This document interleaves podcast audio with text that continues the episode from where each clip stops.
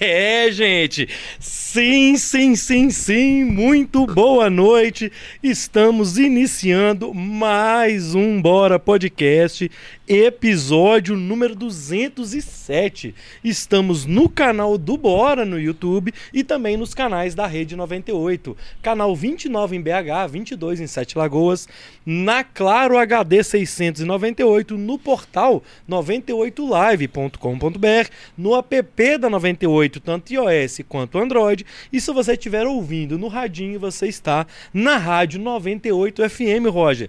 É, meu filho, tem que Aí ter sim, emoção, garotinho. hein, meu jovem? Tem que ter, ó. Sim. Essa espera dele vir, né? Tinha que dar uma. É, mas sabe o que, que é isso aí? É a turma que tá querendo estar conversando com o homem e Opa. ele tá com nós aqui hoje. Então, Aí sim, hein? quais são os recados da noite, meu filho? Aqueles de sempre, É. garotinho. Deixar aquele like gostoso. Bora, muito importante. pra gente. Quem né? tá assistindo no YouTube, certo? Deixar o like também. Quem não tiver, depois puder dar uma passada no nosso canal também é importante. Beleza, Deixar ótimo. o like, né, Uhum. quem estiver assistindo. É, quem quiser deixar um salve especial pro Gabriel, superchatzão da massa, fura fila, né? Fura a fila. Quem Então- mandar uma pergunta no Superchat, no nosso canal no YouTube, fura a fila da pergunta. Fura fila da é o pergunta. único lugar que é bonito furar a fila. Aquele superchat a partir de dois reais, né? Que o Isso. YouTube deixa escrever. A partir de dois reais. É, canal de cortes. Inscrever-se. está aí, então quem não conseguir acompanhar. Estamos a, a 100 entrevista, inscritos de bater 51 mil. 51 mil, então Hum. tá na descrição, canal de cortes. Quem não conseguir acompanhar o bate-papo completo, vai estar lá os melhores momentos, as polêmicas, né? Exatamente. Então segue lá também, ajuda a gente. Maravilha. E eu Certo. queria te fazer uma pergunta. Diga, Você tá sabendo quem que tá fazendo aniversário, meu filho? quem que tá fazendo aniversário? O Grafex. Opa! São quantos aninhos? 28 anos de grafite, 15 anos de grafite na 98. 28 anos é a minha idade. Olha Vou mesmo. fazer aí. 29. Caramba, aí, tá é vendo? mesmo, olha só. E como é Não que faz para participar da festa? Como é que faz? É o seguinte, o Grafite está fazendo aniversário e no dia 24 de março vai ter um grande evento no Teatro Francisco Nunes, que é o seguinte.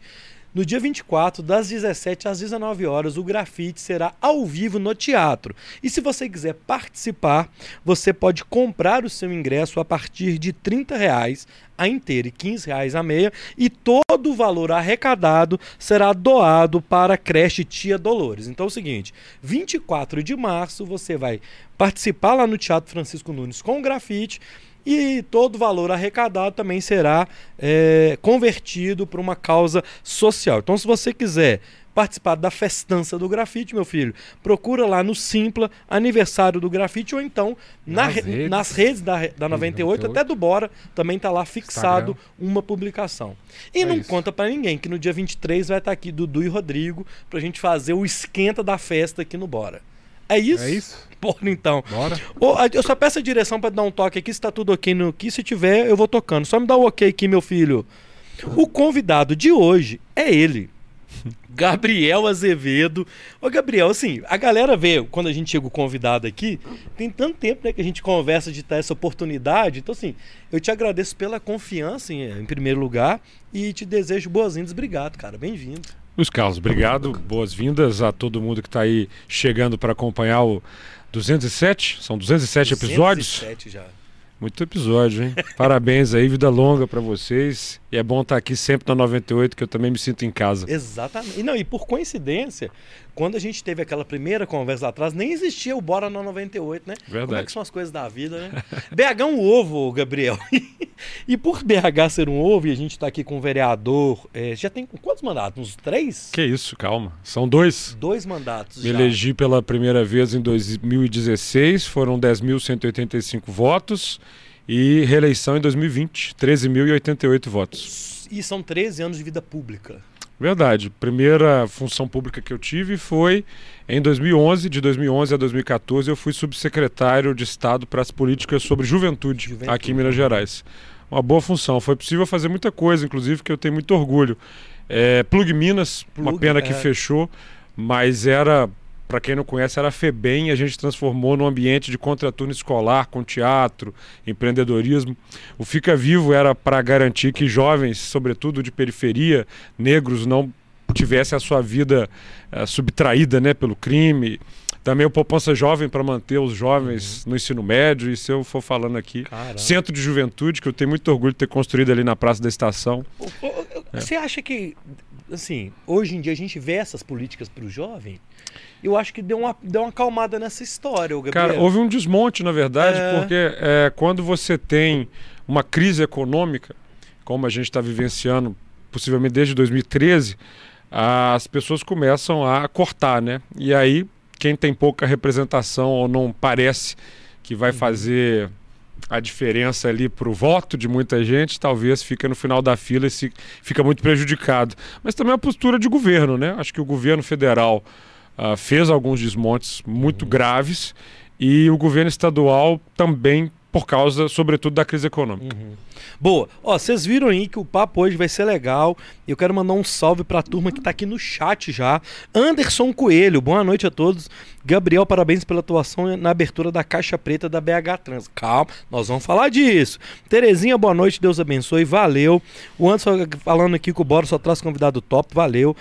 Tadeu Torres, boa noite a todos. O Luiz, como sempre, convidados especiais. Valeu, Tadeu. Nosso amigo aqui, Francisco Uber Pensador, já mandou um super chat pra gente aqui. Valeu, Francisco. Já? Cê Essa tem- monetização é dividida entre os convidados? Não. Não, Nem essa, nem o pós, viu? Vou falar com o Rodrigo Carneiro. Senão. Não, na verdade é dividido com o YouTube, né? Eles dão uma mordida boa lá. É. Ô, Francisco, um salve. Você tem direito de mandar uma pergunta aí, meu filho.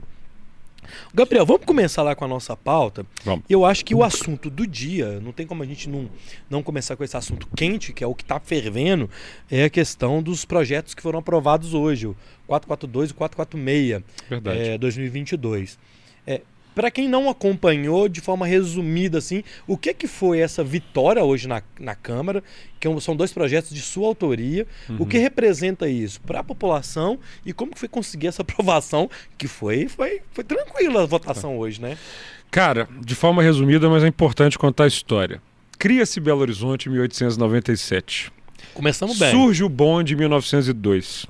Essa cidade foi exemplo de mobilidade de transporte coletivo até a década de 40. Uhum. Por causa das más inspirações lá dos Estados Unidos, a gente passou a priorizar o carro. Veio a ditadura. Vereador e prefeito não eram mais eleitos. O governo federal e a mutreta somada aos empresários de ônibus, cuja primeira geração surgiu nos anos 60, acabou com o transporte coletivo de qualidade e passou a investir em ônibus de péssima qualidade. Uhum. Para além disso, a expansão da cidade não foi mais planejada. Anos 60, 70, 80, ditadura militar, varrendo o pobre para a borda, tudo isso vai colapsando num problema gravíssimo.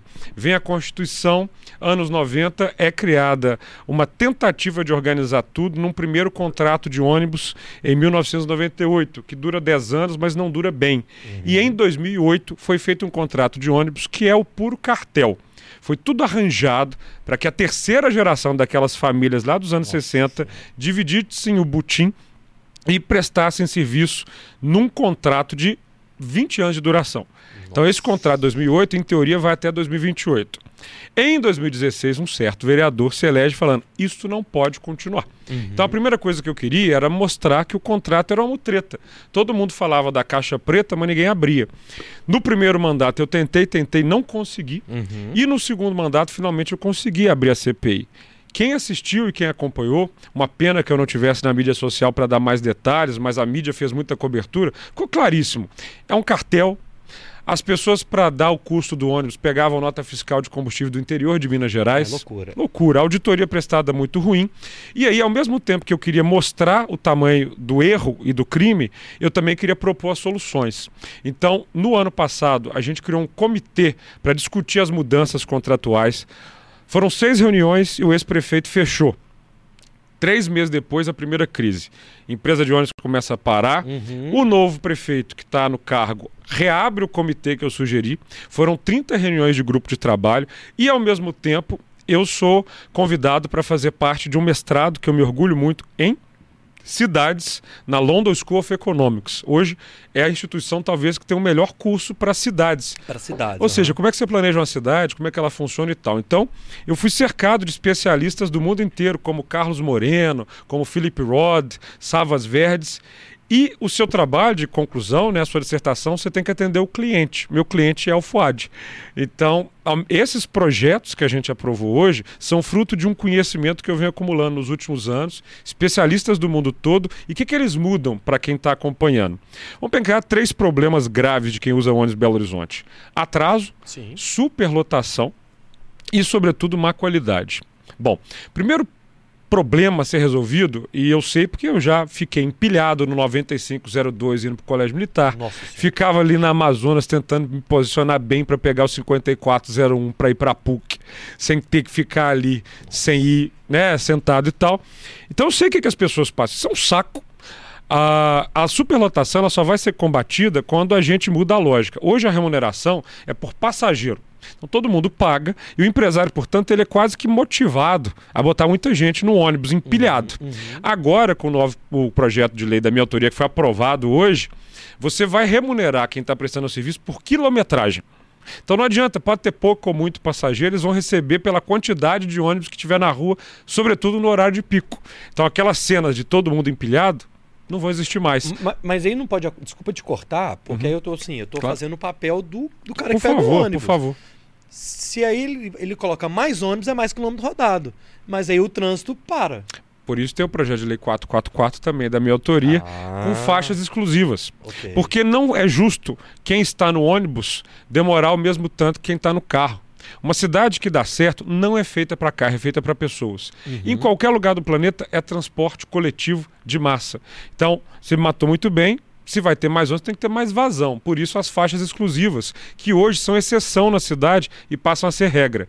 E, por fim, o 446, também da minha autoria, que retira o dinheiro do ônibus. Isso é assim, nós estamos atrasadíssimos, né? Porque hoje você vai em qualquer cidade mais evoluída do planeta, você pega seu celular e passa. E Não tem que comprar o cartão, fazer o cadastro, não. Só o cartão de crédito ali, ou para quem quiser que tenha o cartão. Então, isso ajuda também o fato do motorista hoje que está recebendo ali uma nota, tem que dar o troco. E isso também facilita corrupção. Porque se você tem muito dinheiro dentro do ônibus, isso vai, né, ter fins muito complicados. E Além o mais da bandidagem, né?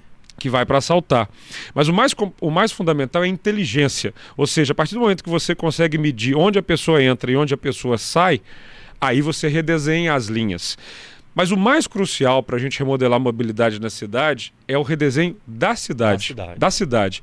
Se você estuda a história das cidades e da construção de Belo Horizonte, por exemplo, como é que um bairro, e com todo respeito, obviamente, quem mora lá e tem muitos eleitores no Buritis, ele foi permitido. Ou seja, você tem duas entradas, empilha prédio, com muita garagem, ó, deu trânsito. Nunca brincaram de Sin City, né? Ou seja, se você não tem um modelo de, de, de adensamento válido, e veja que prédio não é responsável por trânsito necessariamente. Cidades como Tóquio e Hong Kong têm muitos prédios, mas a mobilidade funciona. Por quê? Porque o crescimento da construção civil vai acompanhado da mobilidade. Uma pergunta: por que aqui nas estações de metrô aqui de ônibus não tem, de, de Belo Horizonte não tem prédio? Ou seja, assim, onde está a nossa linha de metrô, que você podia ter um adensamento urbano, não tem prédio. Por que, que o Barro Preto, que tem metrô, tem linha de ônibus, está ali do lado, não tem prédio? Então, assim, essa ideia de que o trânsito é só carro, não, ele é um planejamento urbano. Por isso que é da minha autoria também o projeto de lei que fecha a BH Trans e cria a Superintendência de Mobilidade ligada à Secretaria de Planejamento Urbano. Eu sei, talvez para quem está assistindo é muito técnico, mas não tem solução simples para problema complexo. E a gente tem que correr atrás do tempo perdido. Porque, na verdade, nós estamos tentando corrigir os erros desde a década de 60 aqui em Belo Horizonte. Né? E não é só a gente que passa. Nesse mestrado que eu tô, é muito bom porque assim, eu tô com um cara que está construindo a nova capital do Egito, com a moça que é responsável pela, pelo fim da seca na África do Sul, pelo outro dos VLT lá em Bordeaux. Então você vai bebendo de um conhecimento muito interessante. Todos os países latino-americanos, da África e da Ásia que ficaram sob a influência dos Estados Unidos na Guerra Fria têm os mesmos problemas de trânsito. Por quê? Porque a exportação do modelo urbano americano baseado no carro, ah, e que era muito bom, obviamente, para os Estados Unidos, ferrou com esses lugares. Eu amo o JK, modelão para mim, mas nisso ele pegou a curva errada, né? Sabe o que, que, eu, que eu fico assim? Eu fico de cara, porque a gente tá aqui em Belo Horizonte, então Hum. vou dar um exemplo, tá? Eu moro na Contorno, aqui no Floresta. Eu venho de carro, mas eu não pego um ônibus. É. Que é muito mais rápido, muito mais prático tá e errado. mais barato. É p- pela cultura, né? É- Ainda é tem esse problemão, porque É além dos Estados Unidos exportarem a ideia. Qual que é a ideia dos Estados Unidos assim, olha? Você tem o pós-guerra, o Eisenhower ganha, Eisenhower, e você tem a Guerra Fria com a possibilidade de combate atômico. Uhum. Então, há uma distribuição de modelo urbano de interestaduais, de conectar as cidades, e aquele modelo que a gente conhece de ter um subúrbio com a freeway, com a casinha do sonho americano, com a piscina, com o cachorro. Se todo mundo vive numa casinha com a piscina, com o cachorro e com três carros na garagem, vai dar errado. E aí todo mundo esvazia o centro da cidade, vai morar nisso e você tem aquele movimento de pulsar. Vou para o centro trabalhar e volto. Isso começa a ser exportado e o carro através, né, quem já viu aquele Mad Men Era, eu sou publicitário, gosto muito daquela, a ideia do carro como é, luxo, crescer de vida. Gente, é um pedaço de metal que não faz o menor sentido. Se todo mundo tem uma cidade, dá errado. Então, assim, você está errado de sair aqui da contorno e vir aqui para trabalhar de carro. Mas aí vem aquela, ah, é a minha comodidade. Mas numa cidade, se todo mundo pensa só na sua comodidade, a comodidade de todos Exato. vai dar errado. Eu brinco com meus amigos assim que moram em condomínio. Ah, Então você mora num condomínio, né? Aí você acorda de manhã, pega o seu carro, vai trabalhar num prédio, volta, duas horas, né? Pra ir Normalmente sozinho no carro. sozinho, duas horas pra ir, duas horas pra voltar. Aí ele vai ganhar o dinheiro dele nas férias ele vai viajar. Pra onde você vai nas férias? Ah, eu vou pra Paris. O que, que você faz em Paris? Olha, eu caminho pelas ruas, eu vou no parque, eu, eu vou em restaurantes, eu vou em museus, eu, eu, eu, eu vivo aquela cidade que é maravilhosa e tem vitrines e tal, e as pessoas moram no prédio que tem loja e saem ali caminhando. E aqui, por que, que você quer esse modelo de vida urbano só quando você está em férias? Porque eu moro no centro de Belo Horizonte, eu desço e a padaria está do lado, eu venho para a rádio pedalando, e por aí eu vou ajudando a fazer uma viagem em uma cidade melhor. Então, assim, nós temos que pensar, e se todo mundo fizer o que eu faço, a cidade vai dar certo? Então, o carro ah, é algo feito para dar muito errado. Recomendo, Jane Jacobs, Morte e Vida nas Cidades Americanas, é um manual perfeito do que, que tem e que existe há muito tempo como um, um formato de cidade que dá certo. Hoje, lá na casa, lá na Câmara Municipal, você liberou, não sei se foi você, como é que é a- a- o regimento interno ali, Uhum. dos jornalistas estarem acompanhando dentro do plenário. Então, para quem não sabe, tinha um É. aquáriozinho antigamente lá que separava a turma. Eu, eu, assim, a gente como a gente da comunicação, eu sou jornalista, eu acho assim que ter essa proximidade com o político, quando você quando você tira essa distância do político com um cara que tá lá para dar notícia, para dar o fato, É. eu acho que isso é importante para a democracia. Muito. Foi fácil isso? Você conseguir isso lá dentro da casa? Bom, é. Porque tem uns ali que corre de jornalista, viu, meu filho? É. Não mais, não mais. Agora não dá porque Não o, o jornalista está lá dentro. Mas eu acho que a relação da Câmara Municipal com a minha presidência tem tudo para evoluir no sentido de relacionamento com a imprensa. Eu sou jornalista também, né? Sou advogado, Aham. sou publicitário, sou jornalista e eu sei que o jornalismo é um pilar fundamental para o Estado democrático de direito. E o que aconteceu, sobretudo na gestão de alguns presidentes que me antecederam, é um conjunto de escândalos. Então, se você está fazendo coisa errada, se tem corrupção, eh, se a bandidagem quer aprontar, é claro que o jornalismo ah, é um adversário. Mas se você tem trabalho sendo feito, se o caminho é a liberdade, é a transparência, a ética, por favor, jornalismo, venha mostrar o que nós estamos fazendo. Inclusive, se tiver alguma coisa errada, é para mostrar sim. É muito difícil para as pessoas compreenderem que o papel de jornal não é o da publicidade, é, é o da crítica, é o do, do- da opinião construída, é do fato. Então, o que existia ali era a verdadeira muralha da Câmara com o jornalismo. Então, sim, foi uma ideia minha que eu compartilhei com os colegas e a gente mudou o regimento. E a partir de hoje, exatamente, os jornalistas entram no plenário, podem conversar com os vereadores lá mesmo. E não é só isso, né? O povo tem que entrar na Câmara. Eu abri um restaurante popular lá em 30 dias, com uma refeição de R$ reais para todo mundo, 1.250 refeições por dia. É, eu estou transformando a Câmara Municipal na maior galeria de arte que a cidade vai ter. Nós estamos desencaixotando obras de grandes artistas da cidade que estão aí em arquivos que ninguém vê.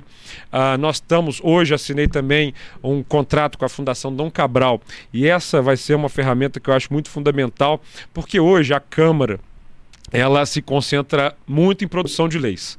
Quando eu tornei-me vereador, eram 5 mil leis tramitando na Câmara Municipal. 5 mil? É, a maioria não era boa.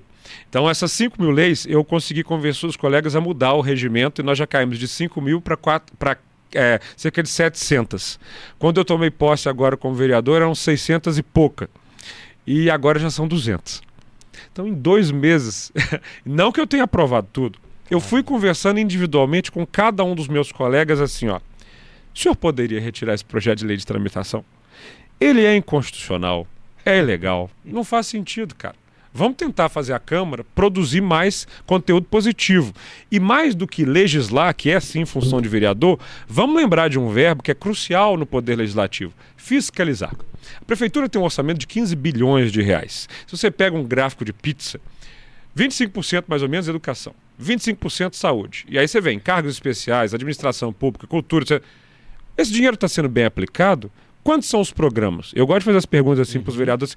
Quanto é de educação que vai para a sua região? Quantas escolas tem em Belo Horizonte? Os índices estão subindo ou estão descendo? Porque é função de vereador fazer isso tudo. Eu acho que na cabeça do cidadão é muito claro o seguinte: está aqui o povo que paga imposto para a prefeitura e a prefeitura presta serviço para o povo. Falta lembrar que no meio tem algo fundamental. 41 vereadores aqui na Câmara que aprovam o orçamento e que depois fiscalizam o serviço. E a gente tem que fazer isso de uma maneira tão didática que qualquer cidadão possa entender. Isso foi o acordo hoje com a Fundação Dan Cabral. O desenvolvimento de uma ferramenta digital em que o orçamento vai estar lá de um modo muito simples. Você lembra de SimCity, né? Eu falei aqui, vou citar de novo. É que eu fui uma criança que brincou muito de SimCity. Era o meu jogo favorito. É quase né, um clichê isso daqui, mas sim, eu gostava de brincar de SimCity. Organizar os bairros, o, o budget, o orçamento. E você sabe o seguinte: a arrecadação é finita. O cidadão paga o imposto, uhum. você tem aquilo que vem de, de, do Estado, do governo federal, mas no final você tem que coordenar isso tudo para cuidar das demandas da cidade. E o cobertor é curto, então você tem que ter prioridade. Uhum. E nós temos nove comissões temáticas. Eu dividi os temas pelas comissões. Então, ah. isso vai ficar muito legal, que é um modelo meio é, que eu gosto da Câmara dos Comuns. Lá tem a, a, o nosso plenário é uma melua, né? Os britânicos, os, os ingleses, eles têm aquele um de frente para o outro. Exato. Aqui está o governo, aqui está a oposição. Então, o primeiro-ministro está aqui, o líder da oposição está aqui. O responsável pela educação está aqui. E do lado de cá está a oposição de educação. O de saúde, saúde, é o que eles chamam de shadow cabinet. Então você fiscaliza o orçamento de um jeito muito, muito, muito preciso, que é o que nós vamos começar a fazer aqui em Belo Horizonte. Boa. Ó, galera, ó. Primeiro bloco, o Gabriel Já foi? foi muito bom, mas aqui nós vamos para as polêmicas no segundo, viu, Gabriel? Tá, tá muito suave aí para você, meu filho. Aqui. Mole para nós. aqui, ó, deixa eu mandar um recado para vocês. É o seguinte: nós vamos chamar o nosso primeiro intervalo, primeiro e único, né? Que nós temos que faturar e a gente volta daqui a pouco no segundo bloco. Vai mandando suas perguntas que a gente vai bater um papo agora nas polêmicas no segundo bloco com Gabriel Azevedo, presidente da Câmara Municipal de Belo Horizonte. Ô, teu filho, chama aí o intervalo, meu filho, bora? Bora. Você que tá no YouTube, a gente continua no YouTube. Porque, ah, é? é? no YouTube a gente continua. É loucura. É o seguinte, ó. É, tem muita pergunta aqui. Muita. Muita pergunta. Até aqui, ó. Lucas Raj, cadê o terno, Gabriel? eu tava de terno, cara. Aí eu falei, não vou de terno, bora podcast. Mas eu, quase que eu tive que vir, porque o prefeito me chamou de última hora lá na. É, nós, é, nós vamos conversa com o prefeito aqui, ó. É. Esse papo promete, seja bem-vindo de volta à vida digital, Gabriel. Parabéns pelas conquistas. O Francisco Uber Pensador, valeu, Francisco. Tem pergunta aqui, ó. É. Ah, tá. Gente do céu, hoje nós vamos, vai ficar um pouquinho mais do tempo que a gente combinou, viu? Vai ser Fica mais do que dobro. uma hora. é, ó. Se, se, você ficar o dobro, a gente sai daqui e já vai tomar um em algum lugar. Eu abro meu bar lá pra gente. Segunda é difícil em Belo Horizonte. Blog do Jorgui pergunta para o Gabriel, caso ele seja eleito... Opa, calma. Vamos falar disso também. Rogério Carlos, boa noite. Rogério Oliveira, boa noite. Bora podcast. João Oscarla de Venda Nova está aqui com a gente. Venda Nova conectada com vocês. Um abraço ao amigo presidente Gabriel, a quem eu desejo uma boa direção na Câmara. O Jackson Patrício, boa noite. O Toninho Carvalho, lá do isto é podcast de Ponte Nova, tá aqui com a gente. Parabéns pelo programa. Sucesso, meu. É, eu caçar ser vereador, você tá de brincadeira comigo. Eu vou abrir agora uma escola de política para quem for candidato a vereador em Belo Horizonte é 24. Meu? Nossa. É. Mas você é a mesma do Alberto, não? Não, aquela... Pera, pera, nós vamos voltar. Eu cortando aqui. Vinheta no ar, meu filho. É Gente, a- eu ri tanto da entrevista do Alberto aqui, cara. Foi Na maravilhoso. hora que vocês falaram de mim, eu dava gargalhada. Estamos de volta com o segundo bloco do Bora Podcast. O convidado de hoje é o Gabriel Azevedo. Ele é vereador e presidente da Câmara Municipal de BH. E no primeiro bloco ele apresentou todos os números e tudo aqui, mas agora nós vamos aqui para as polêmicas. Vamos. E aí eu queria falar de uma pergunta que chegou no nosso chat, que ele falou sobre caso você seja eleito prefeito. Eu já queria Nossa. começar assim, ó. Você já vai anunciar sua pré-candidatura aqui no Bora hoje? Ou você vai aguardar mais para o fim do ano, ano que vem? Ou se você não tem desejo de ser prefeito na próxima aqui em BH? Interrompemos a nossa programação para exibição do programa eleitoral gratuito. Lei 9.706 de 93. Eu tentei, Gabriel. Olha só, o Tribunal tentar. Superior Eleitoral é muito claro em relação ao que se é, ao que se chama de antecipação de anúncios. Isso é crime eleitoral. Então, 2024 fica para 2024. O que eu posso dizer é que eu estou muito feliz de ter sido eleito presidente da Câmara e vou me dedicar muito à presidência da Câmara. Eu não tenho, é, cara, e eu vou falar muito sinceramente, eu lembro pra você, não tenho aqui um projeto de poder, não. Uhum. Em que sentido? Quando eu fui eleito vereador pela primeira vez, um dos principais temas que eu tive que desmentir é ele vai ficar dois anos Aham. e vai se candidatar a deputado federal. Verdade. E eu falava, eu jamais vou fazer isso. E só acreditaram quando eu não fui. Aí quando eu me reelegi da segunda vez, agora ele vai para deputado federal, ele quer ir para Brasília. Eu falei, não, porque o meu compromisso é com Belo Horizonte. Eu sei que é um pouco mais raro, mas eu gosto de cidades. O meu compromisso é com o município. Sem querer ser muito professoral aqui, Uhum. a cidade é uma invenção humana de 6 mil anos, 8 mil anos e tal, e eu acho fascinante. O Estado-nação, que é Brasil, é um negócio do século XVII. Eu acredito em Belo Horizontino. Eu sou mais Belo Horizontino do que mineiro. Uhum. E sou mais mineiro do que brasileiro. Meu lugar é aqui. Então eu tenho um projeto de cidade. Isso eu tenho. Então, ou seja, seja vereador, seja em qualquer outra função, se você me perguntar qual que é o seu projeto para mobilidade, tá aqui, já estou colocando em prática. E para saúde, tá aqui. E para educação e tal. Então, eu vou querer cada vez mais colocar esses projetos em prática, Sim. mesmo sem mandato.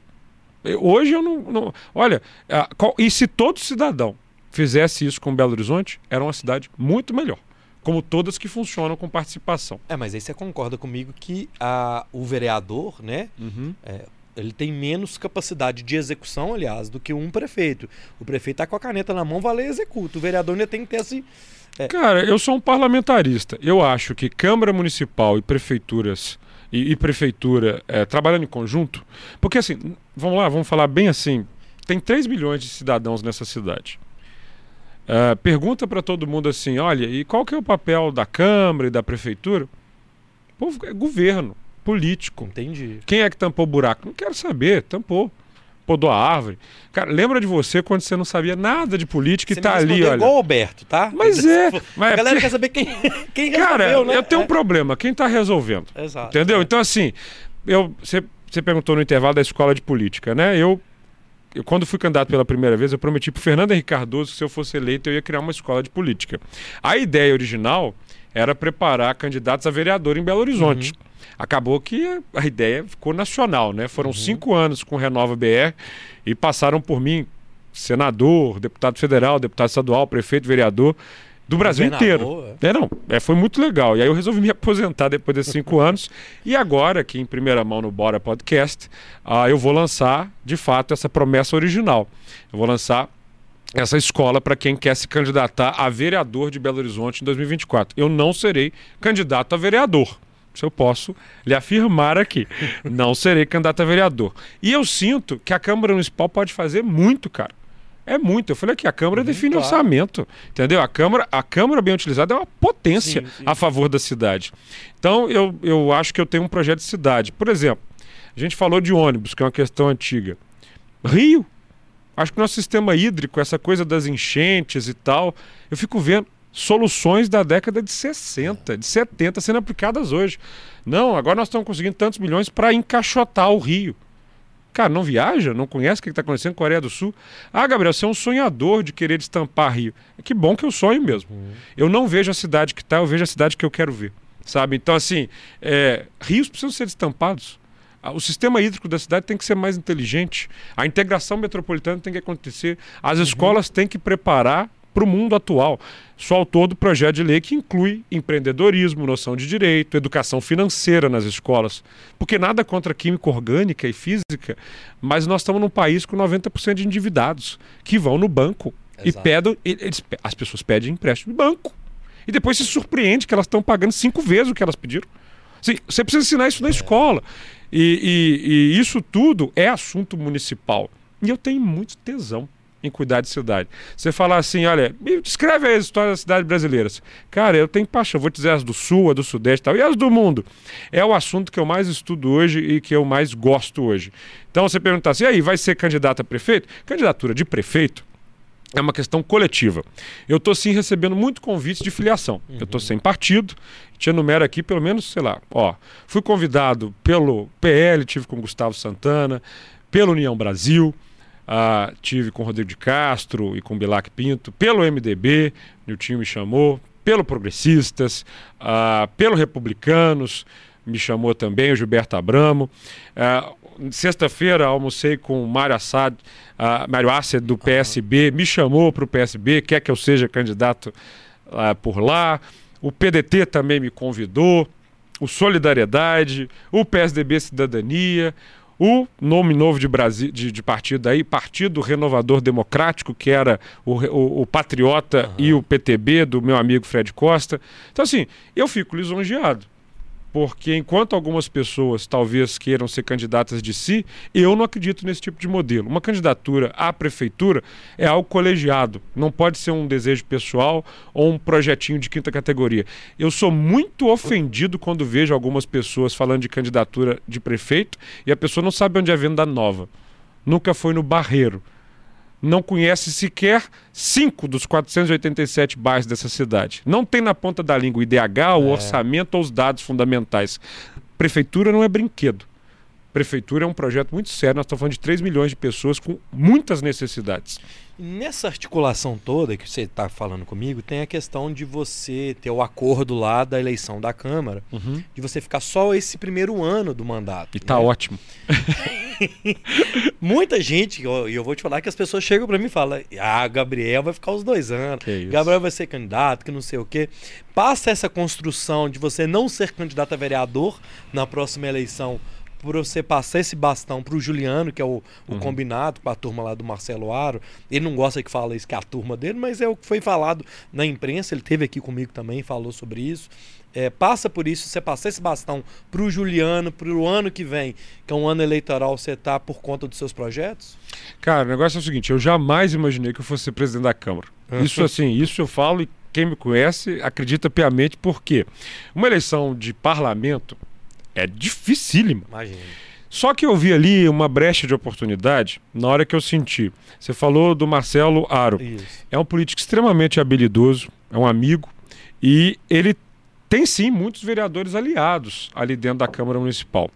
Então você tinha o grupo mais ligado ao Marcelo e você tinha a vontade do prefeito Fuad de fazer o que a maior parte dos prefeitos, governadores, presidente quer fazer: mandar no parlamento. Sim. Ou seja, é fazer da Câmara, da Assembleia, do Congresso um puxadinho do Poder Executivo. E eu não sou professor de Direito Constitucional e democrata de brincadeira. Parlamento independente significa, de fato, um projeto cidadão. Porque se o executivo manda no parlamento, você tem um problemaço. Na hora que eu vi esses dois núcleos indo na direção um do outro, eu falei: opa, eu vou fazer aqui uma coisa interessante. Aham. Eu vou tentar aglutinar alguns vereadores no meu entorno e fazer um terceiro grupo.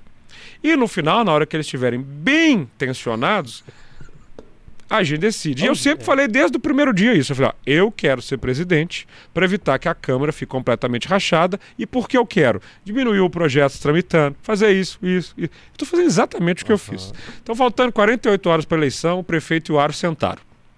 O prefeito virou para ele e falou assim: E aí, vamos nos acertar? O Aro falou: Vamos. Eu quero que o Juliano seja candidato. O senhor quer que seja o Bruno Miranda. E que tal se não for nenhum nem outro? É, pode ser. Que tal então. Quem você sugere? O Marcelo. O Gabriel. Porque o Gabriel está falando isso desde o Aham, começo. O aham. prefeito falou: todos menos o Gabriel. E ali ele me entregou a eleição, porque quem conhece o Marcelo Aro sabe que o Marcelo deve ter olhado e falou: então o senhor não quer o Gabriel?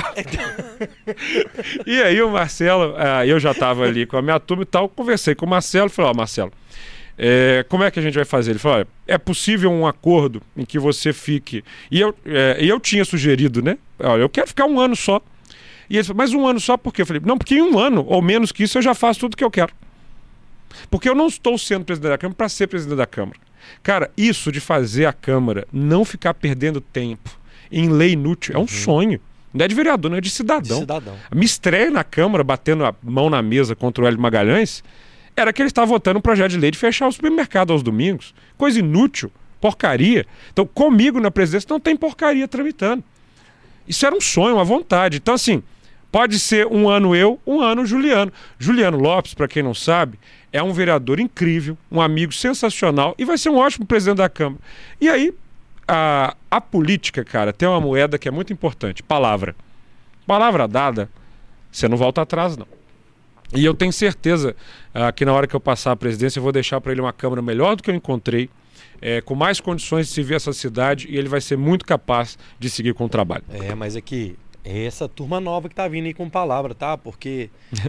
é, Bom, mas sabe, eu tenho. O bagulho lá é louco. Você sabe que o negócio não é fácil, não. É, né? Aqui. As, a, a, algumas criaturas que faziam dessa Câmara Municipal um lugar muito ruim é. já estão no passado. E por falar em palavra em política, eu queria que a gente falar do seu ex amigo, não sei se é ex, sei lá como é que tá a situação, sua com esse prefeito. Oh, que você é, esteve na campanha dele, enfim é, participou lá no início, lá, ele ganhou a eleição e depois teve aquela confusão toda. Teve a questão do Alberto, saiu. E teve a última caso, quase que eu te liguei, é. no dia da eleição. Que vocês fizeram, que vocês fizeram a live. Quase que eu liguei pro. Eu acho que eu mandei uma mensagem pro Alberto e vocês estão ficando é doido. Como é que foi essa relação com o Calil? No questão... Você já percebeu que eu sou linear, né? Eu vou assim, quase que de data, tenho memória paquidérmica. Alexandre Calil é, eu passei a conhecer como qualquer atleticano, como Sim. eu, né? E cara ali que vira presidente do Atlético. E há uma personagem de junção que é a Adriana Branco. Então eu participei da campanha para prefeito em 2008, a Adriana Branco também. Ao final da campanha, o Calil tinha acabado de ser eleito presidente do Galo, ela falou: "Olha, tem um menino aí que é esperto nas mídias sociais". Uhum. E eu conto isso para o Alberto e falo assim: olha, tá vendo? Você também vai envelhecer. Daqui um pouco vai vir um outro que vai ser mais esperto que você nas mídias é. sociais. E aí eu sentei com o um Atlético lá, calhou aquele estilo dele, queria que eu fizesse o site do Atlético. Eu falei: não, eu faço. Mas o que você precisa ter é um Twitter. É, exato. Gropen, Luiz César, todo mundo lá sabe. De jeito nenhum que você tem que ter um Twitter e tal. Eu falei, não, pode fazer um Twitter que vai ser uma sensação com a torcida do Atlético. Mas com uma condição: quem tem a senha sou eu. O senhor jamais vai poder ter a senha desse negócio. Começou uma relação de uma amizade profunda. É, quando a Anastasia me convidou para ser subsecretário, eu falei para ele, eu tinha uma empresa que estava prestando serviço para o Atlético, falei, olha, não combina mais eu continuar com a empresa, ele, você vai ser assessor do Galo. Então eu fui assessor do Atlético de 2011 até 2013, assessor da presidência. Uhum. Tava lá com a Libertadores, pulei naquele momento. E cara, eu e o Calil realmente tivemos ali uma amizade muito legal. A gente saía para ir tomar uma. Os dois gostam de um goró. Um e é bom. Um cavalo. Gosta do cavalo, é, é cavalinho, né? É. Tem outras preferências, inclusive. Mas malte, a gente vai é, tomar. Malte, e, malte. cara, uma amizade muito legal, que eu não nego, e acho que ele não nega. Quando eu fui ser candidato a vereador em 2016, eu me filiei no partido do Marcelo Aro, que era o PHS. PHS isso. Abrigado. Ou seja, independente, abrigado lá. E falei, cara, acho que a gente pode ter um candidato a prefeito, porque senão a cidade vai ficar refém uh, dessa polarização PSDB-PT. Calil, topa ser candidato a prefeito? Você tá doido? Eu falei, não, senhor, vamos lá. E aí começou toda uma construção. Uh, e eu me lembro do dia exato em que ele topou ser. Nós fizemos um grupo de qualitativa, porque a grande dúvida era: o Cruzeirense vai votar no Calil? Uhum. Botei o Calil atrás de um espelho daqueles falsos, né? Uhum. Só com o Cruzeirense na sala. 20 Cruzeirenses. E aí os Cruzeirenses começaram a xingar o Calil, mas de um jeito que ele quase quebrou o vidro para pular lá dentro. Até que um, eu odeio, pá, xingou, xingou, xingou. Por cinco minutos falou assim: mas se ele fizer pela prefeitura o que ele fez pelo Galo, eu voto. Opa! Opa! opa. Tá vendo? Tá ali. E isso foi a tática da campanha. Ele foi eleito e nós brigamos no dia 31 de dezembro de 2016. Por quê? Ele queria ter governabilidade na Câmara e queria que eu votasse no Wellington Magalhães. Brigamos. Ficamos três anos brigados, ou quatro anos brigados, de 2017 até 2020. Caiu aquela chuva terrível em Belo Horizonte, ele resolveu ir na Câmara, ficamos frente a frente. E ele falou: prefeito, eu queria te ajudar, mas o senhor não fala comigo. Brigou e não atende, não sei o que. Ele é metade da briga, a culpa é sua, metade é minha. Vamos resolver. Sentei com ele, falei, vamos dialogar. Eu tenho um projeto sobre crédito verde para incentivar as construções, a captar água de chuva e tal. Começaria ali uma bandeira branca. Mas a pandemia veio e nós quase não nos falamos. Houve a reeleição de ambos e eu topei sentar para conversar com ele, até porque eu era um aliado de primeira hora da Nelly Aquino, que eu queria ver reeleita presidente da Câmara, e se eu não me acertasse com o prefeito, talvez ele partisse para tirar ela da Uhum, presidência. uhum. Voltamos, inclusive, a tomar o nosso goró e conversa vai, conversa vem, até que surgiu a questão dos ônibus. Eu abri a CPI, criei o comitê de rediscutir o ônibus, que eu já falei aqui, e o Calil queria me forçar a terminar a CPI sem as conclusões finais, por motivos diversos, Uhum. que também fazem parte da briga do Alberto com ele. O Alberto viu tudo acontecer lá na prefeitura. Sim. Eu falei: não, senhor, essa CPI vai até o fim e ela vai mostrar quem é culpado. Aí ele resolveu fechar o comitê de ônibus, que ia discutir tudo isso que nós Tudo aprovamos hoje. Que gente Isso já era para é. estar aprovado há um ano. E aí, cara, aí eu assim, não mexe com Belo Horizonte, não. Não sacaneia a minha cidade, não. Aí nós brigamos, e aí brigamos mesmo, e dessa vez não nos falamos, não. Aí ele, eu acho que ele entrou numa campanha para governador completamente errática. Acho que cometeu vários erros políticos, né? Assim, tudo que ele prometeu como candidato a prefeito, estou me elegendo para ser prefeito e não para ser político. Ele abandonou a prefeitura. Não vou misturar Atlético com o poder público. Misturou. E utilizou a prefeitura, a máquina da prefeitura, para intervir internamente, politicamente do Atlético. Eu era conselheiro do, do Atlético e tomei a decisão de renunciar ao conselho, talvez tenha sido o primeiro da história, porque eu achava que eu via algumas coisas ali no Atlético que eu discordava, mas que se eu botasse para fora iam falar que eu estava fazendo política no Galo. Não sou contra o Galo, para mim é uma coisa sagrada, quem me ensinou a amar foi o meu pai e eu não misturo nunca com política, Aham. né? Então, foi isso. Aí nós deixamos de nos falar e sinto que o Calil infelizmente cometeu erros graves na sua vida pública, mas ainda tem o seu prestígio e tem a sua a- a- o seu valor eleitoral aqui em Belo Horizonte. E eu não sou alguém que demonizo as pessoas e falar, não, foi um prefeito que eu acho que teve vários erros, mas que teve muitos acertos também. Fez obras importantes na periferia da cidade, deu uma atenção para creches, porque eu sei reconhecer nas pessoas o que elas têm de ruim e o que elas têm de bom. Como vereador, mesmo com o Calil fazendo de tudo para me caçar, eu votei a favor dos projetos que ele enviou em mais de 90% das vezes. Eu repito, se é bom para Belo Horizonte, eu não fico contra de jeito nenhum. É, o Calil, eu já, já tentei trazer ele aqui várias Deveria 20 vir. vezes. Conversei lá com o papagaio, já fiz, já conversei com todo mundo possível. Tarde demais, agora o papagaio Não, trabalha eu- comigo. Eu, sei.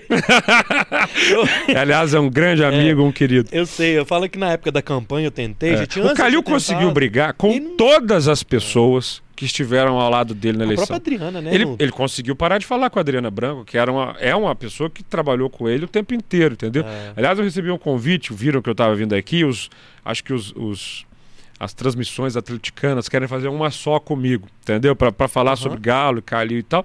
Vou numa boa. Cara, eu não guardo rancor. Eu não tenho isso. Eu já, a última vez que eu vi o Calil foi num restaurante, eu estendi a mão para ele e falei aqui, ó, o dia que você quiser a gente conversa. Eu não tenho problema com isso. Cara, eu não gosto de ficar brigado com ninguém, não. Sou de briga quando eu acho que você tem que ser de briga. Porque assim, um político que é o tempo inteiro bonzinho com todo mundo, assim, pode desconfiar que tem alguma coisa errada. Entendeu? É, o- as brigas, elas te definem tanto quanto o diálogo. Sabe? O que eu acho é que às vezes que eu briguei ou fiquei contra as pessoas, tem razão. E eu sempre deixei isso muito claro. Esses dias um vereador, ah, o senhor está fazendo isso contra mim. Eu falei, querido, quando eu brigo com alguém, a pessoa sabe que eu estou brigando, porque não tem intermediário. Sou eu que brigo. Entendeu? E do mesmo jeito para dialogar. Então, fica aqui, o dia que Calil quiser conversar, eu pago o uísque para ele. Boa. É. Ó, você que tá assistindo a gente aí, continua, vai mandando sua pergunta. Você que tá na Rede 98, se você quiser mandar uma pergunta pro Gabriel, vai lá no YouTube do Bora, é, que você pode mandar. Eu tô devendo dois superchats aqui já, que já chegaram pra gente. Eu quero combinar o seguinte: a turma do superchat eu vou ler quando a gente sair da rede. Apesar que não, então chegou aqui uma boa agora. Vou fazer o seguinte: eu vou ler uma aqui agora. Tem a do Francisco que falou da. A gente tá falando de mobilidade, falou do Uber. A gente vai falar sobre isso, mas é que tá chegando muita mensagem. Eu quero já mandar um salve. Vamos ficar aqui três horas. Pede um. Você quer que pede lá pro Léo Paixão? Uma comida aqui? Não, eu quero os contatos que você vai me arrumar. O Léo é outro já tentei. Léo é Aqui- bom de vir aqui. Mas já chamei 10 vezes. Não veio, não? Vem não, mas vem. Então é o seguinte, vai mandando suas perguntas, você que tá na rede 98, quiser mandar, vai lá no Bora que manda, a gente responde. Vocês estão assistindo, Roger, pede a turma pra deixar o like no vídeo aí. Tá Tem muita like. gente assistindo e tá faltando like. Então é o seguinte, se não deixar o like, não vai ter o chorinho do Bora no final, beleza? então deixa o like aí que a gente vai lendo todas as Tem que perguntas. pedir like, meu. Like é. É. igual voto, né? Se não pedir, não vem. Eu quero. Exatamente, não existe não pedir voto. Não. Não. Já que a gente tá falando de briga e polêmica, eu acho que assim, você já falou bastante disso, você até cantou música lá no, no tempo. Aquela confusão com o Léo. Ah. aí eu tô falando assim, ó, uma avaliação minha, tá, Gabriel? Tem alguma coisa a ver do Léo ter sido líder do governo Calil e também ter um ranço disso, tal, tal, tal, e aí teve aquela questão dele lá, ou não tem nada a ver e foi por briga ideológica suas ali mesmo? É isso não. Se. E o Léo é atleticano, vocês já tiv- tiveram junto com os de Atlético? Ou não? Já viram o jogo junto? Não, Não. teve nada a ver, não? Não, não. Nunca fui Você ao nunca estádio. amigo do Léo, não? Não, não é isso. Eu convivo com todos os meus colegas e tento ter diálogo com todos os meus colegas. Se qualquer aliado ou vereador que eu gosto muito for pego com a boca na botija, pode se preparar. Vai rodar. Uhum. Então, o que aconteceu com o Léo não tem nada a ver com uma relação minha com ele. Foi feita uma investigação que recebeu o nome de Câmara Secreta, segundo o livro do Harry Potter, com basilisco. Uhum. Exato. Investigaram o Léo por cinco anos com escuta telefônica. São 13 crimes pelos quais ele foi pego. Nossa. Vê o inquérito. Um cidadão vai na Câmara e pede a cassação. Eu pego a cassação, levo para a Procuradoria. A Procuradoria fala: tem elementos para abrir. Uhum. Então ali é o momento de decisão em que eu podia tomar apenas duas atitudes. Vou sentar em cima e proteger, ou eu vou jogar para o plenário. O Léo fez de tudo para que eu não jogasse para o plenário. Tentou conversar, agiu, fez um bocado de coisa. E eu falei, cara, não é contra você, mas é com qualquer um. E aí, isso foi para o plenário. O que ele tentou na reta final foi botar lá um suplente de vereador para me gravar Que e criar a seguinte. Não, problema com isso não, pode me gravar o tempo inteiro. Mostrou um Gabriel bem verdadeiro. Aqui, você tá achando que é o quê? Que isso daqui é festa da uva? Que eu sei que é suplente do cara. Vai entrar com um pedidinho de cassação de duas páginas para tentar tomar a vaga dele para você? Você tá achando que tem trouxa aqui? E outra, visivelmente estava macumunado com o Léo para exibir o vídeo lá e eu lá na presidência olhando o vídeo. Aham. Mais alguma coisa, vereador? Em votação. E aí, na hora que eu coloquei em votação, ele resolveu renunciar ao mandato. Eu falei: o senhor registrou? Por favor, redija aí o cassação, ou a renúncia do vereador. Ele renunciou. Mas não adianta, porque a renúncia, quando o projeto já está em votação, ah, não libera ele. Eu gritei em votação. O projeto estava em votação. Então ele está sem os direitos políticos dele por oito anos. Até 2032, o Léo Burguês não pode ser candidato. E, cara, tô sendo muito breve nisso aqui, porque essa página já virou. Exato, é. Já virou, e é tipo assim, ele quis falar, ah, o vereador Gabriel fez isso comigo por causa da vaidade. Bom, se foi por vaidade, vaidade que fez um bem danado para Belo Horizonte. Ô, Gabriel. É, Gabriel é bom. É que, ó. O Rogério mandou um superchat. Foi o seguinte: O que o Gabriel achou da postura do Nicolas no dia 8 do 3? Então Uhum. ele mandou o superchat, a gente tá lendo, e o Nicolas é um cara que votou pela sua eleição na Câmara. Sim. E é um, um direita raiz ali. É. O que, que você achou daquela postura do Nicolas de usar, nem a postura dele, mas usar o parlamento, né? Dentro da Câmara dos Deputados, é, usar peru, que falar o que ele falou é, contra a, a luta né, dos, dos trans e tal. É. Cara, é algo que eu não faria. Eu nunca ouvi você falar dele, assim, sobre isso. Não, É. o, o Nicolas é um político jovem que tem um domínio absurdo sobre as mídias sociais. E nesses dois anos, ele teve uma convivência na Câmara muito tranquila comigo. Ah, como eu tive uma convivência tranquila, praticamente assim. Não, com todos os vereadores. Todos. A, o único rusga, a única rusga que eu tive nesse mandato foi ah, com o ex-vereador que renunciou. não utilizaria a tribuna da Câmara dos Deputados para colocar uma peruca. Eu acho que há formas melhores de passar a mensagem. O vereador, o ex-vereador e atual deputado federal é, tem o estilo dele de fazer. Eu sou uma pessoa, e aí eu falo por mim, que uh, acho que essa questão no Brasil tem que ser tratada com seriedade. Uhum. Há pessoas trans que são assassinadas por preconceito. Não é só uma questão de gênero, né? Das pessoas trans, é uma, pessoa, é uma questão também de orientação sexual. E eu não sou um cara preconceituoso e tento usar o tempo inteiro uh, da minha fala, da minha atuação política, para passar uma mensagem positiva e a favor das coisas, e não contra uh, alguma coisa. Então, eu posso dizer só o seguinte: não é algo que eu faria. Eu acho que o eleitor que me colocou com o direito à imunidade parlamentar e o mandato não espera isso de mim. É, né? Mas aprendi também que na vida pública, é, meu caro, a democracia é isso. As pessoas colocam seus representantes lá, os seus representantes representam as pessoas. Quando eu lembro quando você antes de você sair da rede social, é, você tinha falado sobre a sua bissexualidade. Uhum. É, isso em algum momento chegou para você de forma preconceituosa no mundo político? Assim, porque é, é, é, é, no, é, no, é igual no futebol, né? Você sabe que tem uma pessoa ali que é bissexual ou homossexual, enfim, e eles não se expõem. Uhum. E você, como político jovem, é um cara, um galã lá e tal, com, com um mandato, né, de terno e gravata, assumiu isso de forma pública na sua rede social. Você sofreu algum tipo de preconceito? Eu falo em questão da política, assim, que na sociedade eu não sei, mas dentro do meio político? Zero. Eu acho assim, é, a questão da minha bissexualidade é o seguinte, para quem também é bissexual como eu, você percebe na adolescência e aí você fala assim, poxa, então é, eu, eu realmente gosto é, de ambos os gêneros e, bom, você aqui bem rasgado para uhum. não ficar fazendo pose. Então vamos fazer o seguinte, ah. calma, segura, segura, que nós vamos fazer o seguinte. segura vou... quem? É, segura, segura. Você que está na Rede 98, na TV e no, na Rádio 98, canais 29 em BH, 22 em Sete Lagoas e 698 na Claro HD. Nós vamos finalizar na rede com o Gabriel e vamos ficar somente no YouTube. Que e isso? essa resposta. Tô igual o João Kleber, meu filho. Para, para, para. Então é o seguinte, ó, você que tá no YouTube, você continua aí, que a gente vai fazer o um encerramento da rede, porque já me avisaram aqui no meu. Já passou quanto tempo? Já, já tem 55 minutos. Sério? Sério. É rápido. Então é o seguinte, você que tá no YouTube, continua. Você que tá na TV e no rádio, vá lá, Pesquisa no YouTube, Bora Podcast com o Gabriel Azevedo, que você vai ver essas últimas perguntas. E aí, ô Gabriel, você, enquanto a gente está aqui na 98, queria que você passasse um recado final para quem assistiu a gente até agora e ouviu. Eu quero te agradecer em nome do Bora, em nome da 98, de ter esse.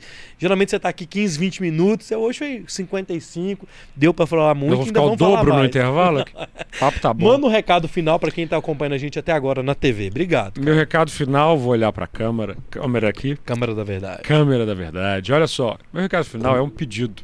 Já que ele está pedindo like, eu vou pedir para você me seguir. Boa. É, depois de um tempinho fora das mídias sociais, vou contar a historinha porque é bom. Eu já ouvi ótimas versões do que aconteceu comigo. A melhor é que eu estava numa suruba e fui agredido. Uma ofensa terrível, porque todas as minhas surubas nunca tiveram agressão, entendeu? Sempre são muito bem organizadas. Então é o seguinte, é, eu fui agredido em São Paulo, saindo de um bar, uh, no fevereiro ali de 2021.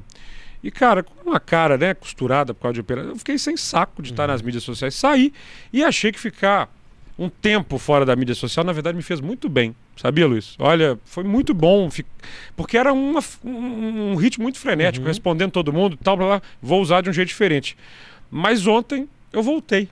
Então eu tô uh, no Instagram, no Twitter e Boa. no TikTok, que eu nunca tinha tido. Boa, garoto. E o arroba é GSMA 1986. Gabriel Souza Marques de Azevedo, nascido em 12 de março de 1986. Então segue lá, arroba GSMA 1986. Vai ser possível, eu acho, com temperança, construção, diálogo, verdade, a gente construir aí o bom uso das mídias sociais, que se bem utilizadas, eu acho que contribuem muito com a democracia. Boa. Parabéns pelo seu aniversário ontem, Foi mais ontem, conhecido 37. como domingo, né? 37 aninhos. É, meu filho. Festa boa no sábado para domingo, viu? Você que tá aí na rede 98 é o seguinte, tem embora quinta-feira, mais conhecido como dia é, 16 de março. A gente vai receber a influenciadora Ana Clara Rios. Ela ganhou mais de 2 milhões de seguidores, mais de 4 Inscritos. milhões de seguidores Inscrito. inscritos lá no YouTube no ano passado. Então, ela vai estar aqui com a gente na quinta-feira, beleza? Manda um salve aí pro teu filho, valeu meu filho na direção, a Roberta na produção e o Roger aqui na direção do estúdio. Fiquem com Deus. Este foi o Bora número 207 com o Gabriel Azevedo, vereador de BH. Fiquem com Deus. Fui. Tchau. Agora a gente continua no YouTube. Você que tá no YouTube, a gente continua o papo agora. Tá dentro. É, agora vambora. Ah, legal. Hã? Vale tudo agora. Aí é para maior de 18 anos? É o- Vamos voltar naquele assunto. Você desculpa mais uma vez de te cortar, mas Tá, aqui é eu vi que ia ser mais do que cinco minutos, eu tinha- só, só tinha cinco. Não, tranquilo. Como é que, como é, Eu que é que, isso? assim, É. Essa questão da sexualidade. Você falou que ia é- É, É, não, bem rasgado assim. Você saca isso na adolescência? Putz, e agora? Porque eu acho. ah, nunca é simples. Porque se você não é heterossexual, você sente o seguinte: olha, eu vou, é, eu vou arcar com algumas, algumas interpretações das Uhum, pessoas. uhum. E a que mais é, eu considerava no momento, desculpa ser ra- rasgada, é o seguinte: poxa, as mulheres não vão querer ficar comigo ao saberem disso. Então, eu te- eu, é, foi a primeira coisa. Não foi uma questão de vida pública, não. Eu sempre fui Aham. rasgado na vida pública. Então, assim, eu tive cinco namoradas e, e, e as últimas duas até sabiam e tal. E eu tinha essa coisa, poxa, se eu falar isso lá nos idos de 2000, eu não vou ter ali a- o público feminino. Isso foi a primeira coisa que uhum. me segurou. E eu confesso também uma questão, aquela coisa familiar e tal. Cara, e no começo, não só eu, como outros homens bissexuais cisgênero, a gente pensa assim: ah, eu vou conviver com o lado do público feminino abertamente e o público masculino, né? A gente vai deixando ali para uma coisa é, de outra forma. Bobagem, sabe? Aí chegou um momento em realmente eu não esperava que ia me apaixonar e eu me apaixonei. Foi um caso muito legal que eu tive. E quem ama não esconde, não. E aí Uhum. postei sim, não quis fazer discurso em cima disso, porque eu acho que a orientação sexual é mais uma das muitas características humanas. Não queria nunca ser conhecido politicamente por causa da minha orientação sexual. Eu quero mil outros atributos, sabe? Assim, eu defendo mil causas, não só essa, Aham. mas essa também. E aí eu realmente postei, né? Foi com o meu namorado, né? Foi, Naquela foi, época, espalharam bem a, a situação toda. E aí vou te contar uma coisa que aconteceu. Quando saiu aquela foto, o mais complicado foi que o papai, que era uma pessoa que eu amava muito, falou: Uai, filho, o que é isso? Né, o papai sempre acostumado ali a gente viajar e eu Aham. curtir com as moças, viajar fora e ver as Aham. namoradas. Que história é essa? Eu falei: Então, pai, é, sou bissexual e tal. E o papai não aceitou isso muito bem, não. Então ele ficou sem conversar comigo. Caramba, não sabia É. disso não. Aconteceu isso. É de março de 2018 até o finalzinho de 2018, quando minha vovó teve um AVC. E quando ela ficou muito mal, eu falei, ó, pai, vamos, né, vamos nos restabelecer e tal. E quando foi 2019, eh, nós terminamos. Ele, né, parisiense, era um namoro um pouco à distância. As milhas estavam até aumentando, mas a, a distância realmente pega. Fiquei mal, cara. Sofri assim mesmo por amor, sabe? E, e haja Frank Sinatra, Cole Porter e whisky. E o uísque. É. E aí, é, papai voltou a conversar comigo e veio a pandemia e ele descobriu um câncer de pulmão. E três meses depois ele faleceu, segurando a minha mão e dizendo que me amava. E antes ele pediu desculpa por ter ficado tanto tempo sem falar comigo.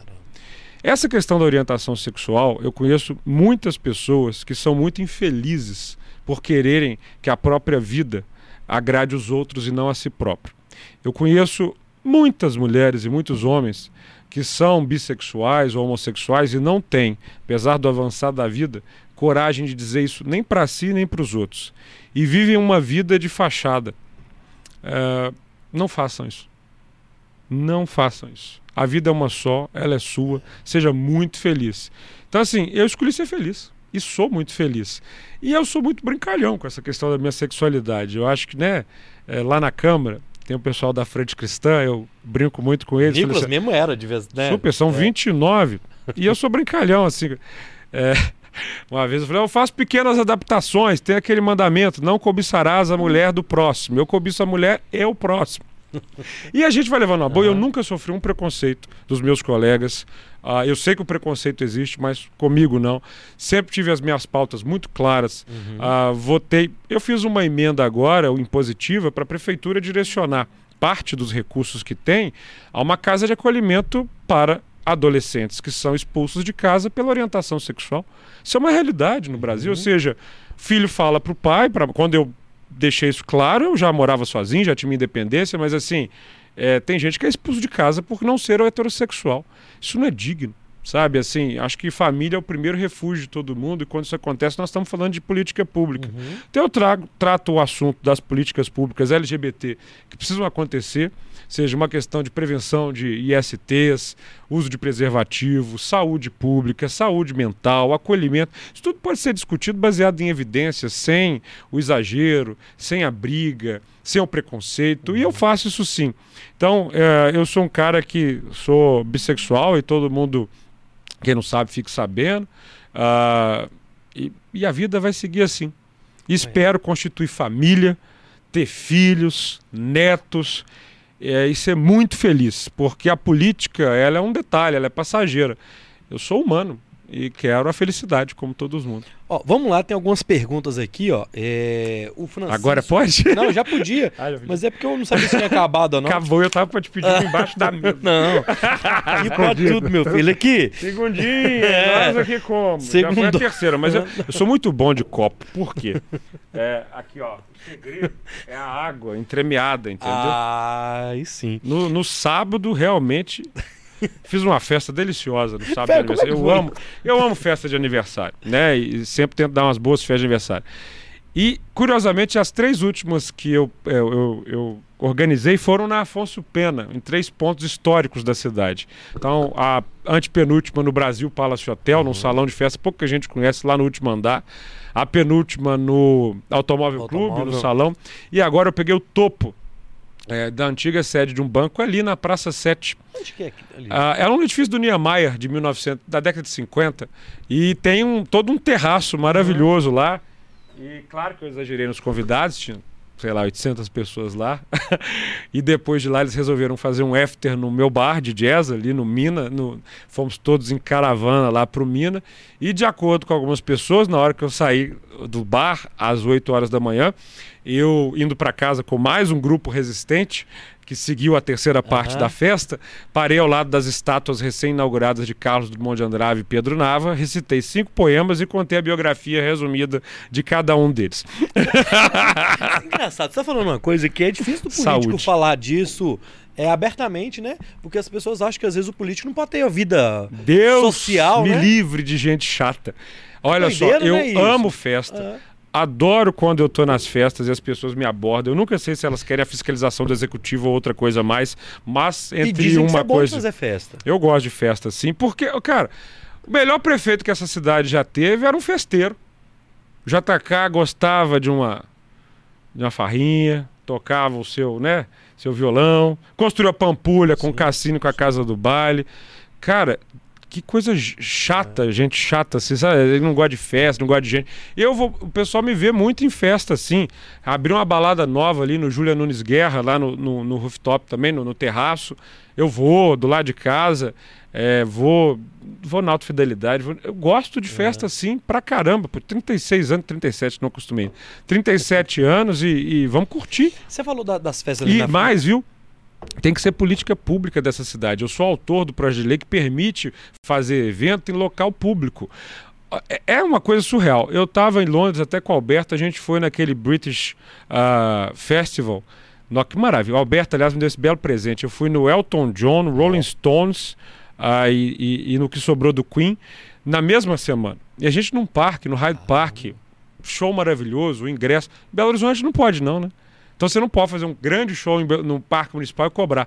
Então agora pode. E essa lei, sim, é para incentivar muito show, porque não pode ser só no Mineirão. Tem que ser no Parque Municipal, tem que ser no Parque das Mangabeiras, tem que ser em praça. A gente tem que usar a cidade como uma grande festa, não só no carnaval. Te faço uma, uma provocação de política pública assim: Lima, Peru. Olha o que, que esses caras souberam fazer. Vem gente do mundo inteiro, pega um avião lá da China, baixa em Lima, vai a Machu Picchu, passa em Cusco, volta em Lima e vai embora. Por quê? Comida, uma cidade histórica e um grande lugar instagramável, porque todo mundo É, quer estar exato. lá e fazer em Machu Picchu com a lhama do lado e tal. Vá me falar que o Inhotim, Tiradentes e Ouro Preto e a boa gastronomia dessa cidade não precisando só de uma boa publicidade. Sabe? Eu confio no potencial de Belo Horizonte como uma grande cozinha do mundo. Nós temos aqui um potencial de atrair as pessoas. Hoje eu estava, o, o compromisso que você não viu nas mídias sociais, falando para os conselheiros da OAB, em novembro nós vamos ter o maior congresso de advogados do mundo aqui em Belo Aqui. Horizonte. Três dias. Eu quero evento assim toda semana em Belo Horizonte. Toda Pois é. semana. E para isso nós temos que ter política pública de turismo, política pública de entretenimento. Quem faz festa aqui não tem que inventar. Olha, eu consegui reduzir é, a burocracia de papel para festa de 80 para 1. Tinha 80 papéis a serem preenchidos. Uma loucura. Então, Isso é assim, cara não fazer o é evento. para não fazer, é porque tem gente chata. Gente que não gosta de festa não deveria estar na política. É, e aí você falou das, das três, é, na Afonso Pena, os três locais e tal. Aí é, ontem, no domingo, foi a primeira vez que a Sapucaí ficou fechada. Essa parte do centro ali de Belo Horizonte, Paixão minha. é, você mora inclusive Moro no, no centro. É, eu acho que o, Belo Horizonte não aproveita essa parte do centro. Talvez não, nem, talvez é porque não tenha também muita opção. Ninguém assim. ama o que não conhece. Uma das coisas que eu mais gosto, vou voltar a fazer agora, é uma caminhada pela cidade contando a história de Belo Horizonte. Eu lembro que você fez isso já. Isso é uma das coisas que dá muito prazer e, e sempre lota. Parece uma seita caminhando assim, né? Vou eu, Ah, 50 aham. pessoas. Ah, por que é que a gente sabe o que, que é o Empire State? Né? Já viu ele sendo destruído por alienígenas, ah, o King Kong subindo. Todo mundo sabe o que, é o Empire State, o que, é o Chrysler Building, o que, que era o World Trade Center. Cara, a história da caiaque é maravilhosa.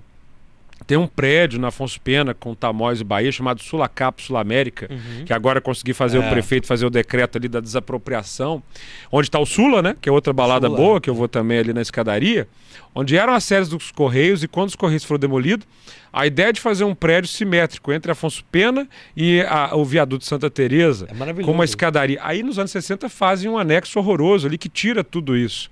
Então, assim, esse prédio tem que ser recuperado. O Acaiaca está com um projeto maravilhoso ah, da vista. E se você vai quarteirão por quarteirão, você vai conhecer no mercado um, um lugar maravilhoso. O Mercado Novo, eu fui nele vazio. Com três empreendedores, eu falei: olha, se vocês colocarem recurso aqui, vocês vão ver que em dois anos daqui tá bombando. Você tá doido? Quem é que vai vir para esse lugar chamado Mercado Novo? Aliás, reunião amanhã, 10h30 com a secretária de Cultura e o Gabriel meu xará, que é do Mercado Novo, para a gente avançar com algumas coisas ali de regularização. Eu amo o Mercado Novo. Quando você vem com um turista de fora, onde é que você leva? Mercado, Mercado Novo, na Lamparina, cachaçaria do meu amigo Thales, na Cozinha Tupis, do Gilberto, Na- no na Vilela, do Quick. Nessa época eles inventaram o mercado das borboletas pra fazer as Fui festas. muito lembra? embalada lá também. Fui muito embalada. É, é. Muito boa. E eu gosto de lugar que você vai caminhando. Cara, é linda assim, uma cidade que você sai caminhando, tem que pegar carro ali no. É, olha, e é abrir para bombar. Né? Então, assim, o centro, essa ideia da, da Sapucaí, só está incompleta, né? É, eu falei isso com o prefeito. Um grande. Eu adoro a política assim, em torno da mesa, né? E eu adoro juntar gente diferente Uhum. em torno de mesa. Então eu estava numa mesa com o arquiteto Gustavo Pena, o presidente da CEMIG, o Reinaldo. Os dois estavam na minha festa também, são dois queridos. E eu falei, presidente, como é que o senhor tem um prédio modernista incrível, de 10 andares, propriedade da CEMIG, na rua Itambé, Uhum. que é a continuação da Marquês de Sapucaí, Sim. do outro lado do viaduto, fechado. E o senhor paga 25 milhões de reais por ano num prédio que não é seu. Porque aquele que a CEMIG está é da Forluz, não é da. Ó, de repente o arquiteto. A CEMIG vai para lá. Na hora que a CEMIG sai ali de onde está e vai para a Itambé, o que, que acontece? O, arquiteto, o, o Gustavo, inclusive, vai dar uma ponte de luz que conecta ali a Itambé ao centro do Parque Municipal, onde tem uma obra dele que estava parada há 12 anos e agora com emenda nós vamos restaurar. As pessoas trabalham ali. Se elas trabalham ali, no final do dia elas querem o quê? Happy hour. Happy hour. Se elas trabalham ali e elas tiverem um pouco de juízo, elas vão querer trabalhar no lugar onde elas vão caminhando. Elas vão olhar ali na floresta, Santa Teresa, tá um lugar onde elas possam, inclusive, ir de bicicleta, para não ter que pegar o carro. Aí você começa, quase que com uma acupuntura urbana, a remodelar a cidade. Então o projeto de fechar Sapucaí já está atrasado. Ali é uma grande vista da cidade de Belo Horizonte, do Skyline. Aquele projeto do Cura, que é maravilhoso, né? As pessoas viam ali. Então você tem que elevar o piso. Outro lugar que nós temos que fazer isso, na nossa Rambla. Por que, que Barcelona tem uma Rambla e nós não? A Pampulha, essa minha paixão, está abandonada pela prefeitura há anos. Ali do shopping da fábrica do meu amigo Bruno, vou muito lá, gosto do tropeiro. De lá até a casa JK não tem que ter carro. Você tem que ter um piso elevado, porque você não vai impedir o morador de chegar com o seu carro e tal, mas ali, cara, é um calçadão. Calçadão. Calçadão do shopping da fábrica até a casa JK, para a pessoa ter. Como é que a casa do baile não é um restaurante sensacional, com shows, com música? Gente, a casa do baile é um círculo onde estava o restaurante, uma, uma, uma cobertura que vem até aqui, um palco cercar de água, aquilo ali com a Ali tá iluminação pronto, correta. E não me vem chamar o cassino de museu. Coisa chata. Tem vários prédios para serem museus incríveis na cidade. Ali não foi feito para ser museu. Por que é que a- a- a- as festas de Belo Horizonte vão acontecer em Nova Lima? Em Brumadinho, em Caixotes, Uhum. sendo que nós temos aquela joia da arquitetura modernista ah, brasileira, que é o nascimento da nossa E é lindo, arquitetura, que precisa de luz, de tratamento adequado Uhum. do jardim do Burle Marx. Então vamos dizer que você faz isso tudo e as casas que estão ficando abandonadas na Pampulha, você tem que mudar o ordenamento jurídico para ter o quê? Restaurante, bar, respeitando a questão da lei do silêncio dos moradores e tudo, mas você tem que fazer da Orla da Pampulha um lugar caminhável que traga as pessoas para. Olha só, chegou um turista, vão na Pampulha, vão. Ah, é, tem que ir rápido porque o horário de funcionamento é ruim. É ruim. Ah, é, o que, que você vai? Ah, vai lá, oi, oi, oi e tal. Cadê as pessoas contando? Porque eu, outro caminho que eu gosto de fazer é uma pedalada pela Pampulha. Eu começo ali nas estátuas contando a história. A história da Pampulha é maravilhosa, porque o JK tinha acabado de virar prefeito, era amigo do Gustavo Pena, que tinha sido governador. Ele apresenta a turma toda, Oscar Niemeyer e tal. Oscar vem para BH, se hospeda no Grande Hotel Belo Horizonte, que ficava onde hoje é o Maleta, e desenha a Pampulha numa madrugada com uma garrafa de uísque. De manhã ele fala: chama o prefeito. JK sai correndo da prefeitura. Até arrepia, é verdade. Isso é maravilhoso. Não, ele sai isso? correndo. Quando você conhece, você ama. É. Aí tá lá na parede do hotel, tudo desenhado. E o Oscar começa: olha, o cassino vai ter uma rampa porque é mais elegante. Tá contratado. Em três anos, a Pampulha fica de pé. Só faltou o hotel. Você já viu o desenho do hotel? Não. As bases estão lá na Península que não foi feito. Na época da Copa, que fizeram vários hotéis, o que tinha que ter sido feito era fazer o hotel que não foi feito da Isso Pampulha, eu né? não sabia. É lindo e tal. Cara, durante três anos, a Pampulha foi o lugar mais legal do Brasil. Até porque estava tendo a Segunda Guerra Mundial, os artistas não iam para Europa, eles iam tudo para cá. Porque era um complexo de cassinos do João Rola, né? Então você tinha é, Quitandinha, você tinha o, o, na- o cassino da Urca e o cassino da Pampulha trazia esse jet setter de artista para. Pensa que coisa sensacional. JK saía, bebinha ali do cassino, na, na viola e na canoa, indo para casa do baile. É O povão dançando lá e tal. assim, Cara, as pessoas têm que saber essa história e amar. Porque quem conhece Belo Horizonte ama. Então, assim, eu acho que essa ideia de fechar as ruas para as pessoas, como na Sapucaí, tem que vir acompanhada de uma ação do poder público que traz a iniciativa privada e fala: ó, vamos abrir um bar aqui, vou te dar um incentivo para você eh, começar a fazer aqui, para você desenhar a cidade. Nova York tinha um problema que era a orla, chamar de orla, né? Mas assim, a margem da ilha de Manhattan. Era uma tragédia, porque o pier né, e os portos pararam de existir, aquele abandono público. Prefeitura teve a seguinte ideia. Eu vou chamar o mercado imobiliário e vou falar, ó, você pode construir residência na orla inteira, grande e tal, mas na frente você vai ter que manter um parque sensacional. em três anos, Manhattan foi toda coberta de área verde na sua orla inteira, Inteira. porque o poder público soube começar com a iniciativa privada. E aí eu te digo, estou com vários projetos lá que a gente está avançando para o centro. Caminha na Afonso Pena, Praça da Rodoviária. Aquilo é um absurdo, cara. Aqui era para estar quadrilhado de prédio residencial. A rodoviária tem que ser transformada ah, numa ponte com confins. A gente tem que ter rápido um acesso ao aeroporto internacional para transformar ele num grande hub, né, com acesso rápido ao centro. O maior problema é esses 45 minutos que se gasta. E você tem lotes ali naquela região que tem galpões. Tem. Você imagina qualquer cidade do planeta no centro, na principal avenida, ter galpão. É para estar coalhado de, de prédio residencial e fora os prédios vazios, né? Hoje eu tive com o Alckmin de manhã recebendo ele ali na Pampulha, além de cobrar recurso para os ônibus, projeto de lei que está parado no Senado. Eu falei aqui, ó, pode passar os prédios federais para É. no entorno ali da estação, aquela faculdade de engenharia vazia, residência. Vamos transformar em residência, amigo. As pessoas têm que morar no centro. Aí é um novo, É. é um novo pensamento. O cara paga uma fortuna para morar num cubículo em Nova Lima. Já falei pro João Marcelo, ó, se cuida que eu vou trazer esse povo de Nova Lima de volta para cá. É, Tá? Por quê? Cara, não faz sentido. Nossa cidade é incrível. E quem conhece a história de Belo Horizonte, tudo que a gente já fez aqui, o que, que significa a construção de uma capital em quatro anos? Do nada. Aí depois os anos 20 maravilhosos, Art Deco e tal. É Isso tudo é um muito poder incrível. público, tem que ter essa vontade, Gabriel. Tem que ter essa vontade. Eu tenho, não a tem que ter medo, fazer. né? Talvez, assim. É, tem que ter uma certa dose de ousadia É. e de. E vamos fazer. Pessoal, é, lá na Câmara, o pessoal tá me chamando de relâmpago, que eu vou fazendo tudo rápido.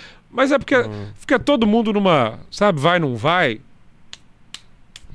Vamos É. fazer. Ó, vamos lá, meu filho. Aqui, ó. Vamos lá. Tem uma pergunta do Uber Pensador aqui, o Francisco, nosso amigo, que ele mandou assim, ó.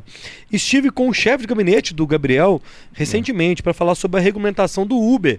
É, o que, que, que você pensa sobre a questão dos, dos motoristas de aplicativo, tanto Uber quanto a galera das motos e tal? O que, que você pensa sobre isso, assim, na, na mobilidade também, assim, urbana, assim? Eu me lembro, pouco antes de me tornar vereador, gravei um vídeo, né? Porque a Câmara estava querendo proibir Exato. Uber na cidade, né? E aí entrei lá e acabei articulando um projeto de regulamentação. Faz já um bom tempo que a prefeitura não regulamenta. Aham. E você tem que ter regulamentação. Vou te dar um exemplo, por exemplo, de patinetes elétricos. Eu fiz o projeto de regulamentação e falei: se não tiver, vai acabar. E qual era o problema? Você largava o patinete em qualquer lugar. Era. Para a empresa, uma tragédia. Ia aparecendo patinete no Arrudas, há ainda uma falta de civilização. E para o cidadão também que está caminhando na calçada, não quer ser atropelado, é um problema também. Então, por exemplo, nos lugares que são regulamentados essas, essas, essas iniciativas, eh, você tem, pelo aplicativo, lugar de parar. Né? Você tem as principais rotas, então o poder público vai construindo as ciclovias e as ciclofaixas. Ah, Não tem cidade sem regulamentação. Né? É igual num condomínio.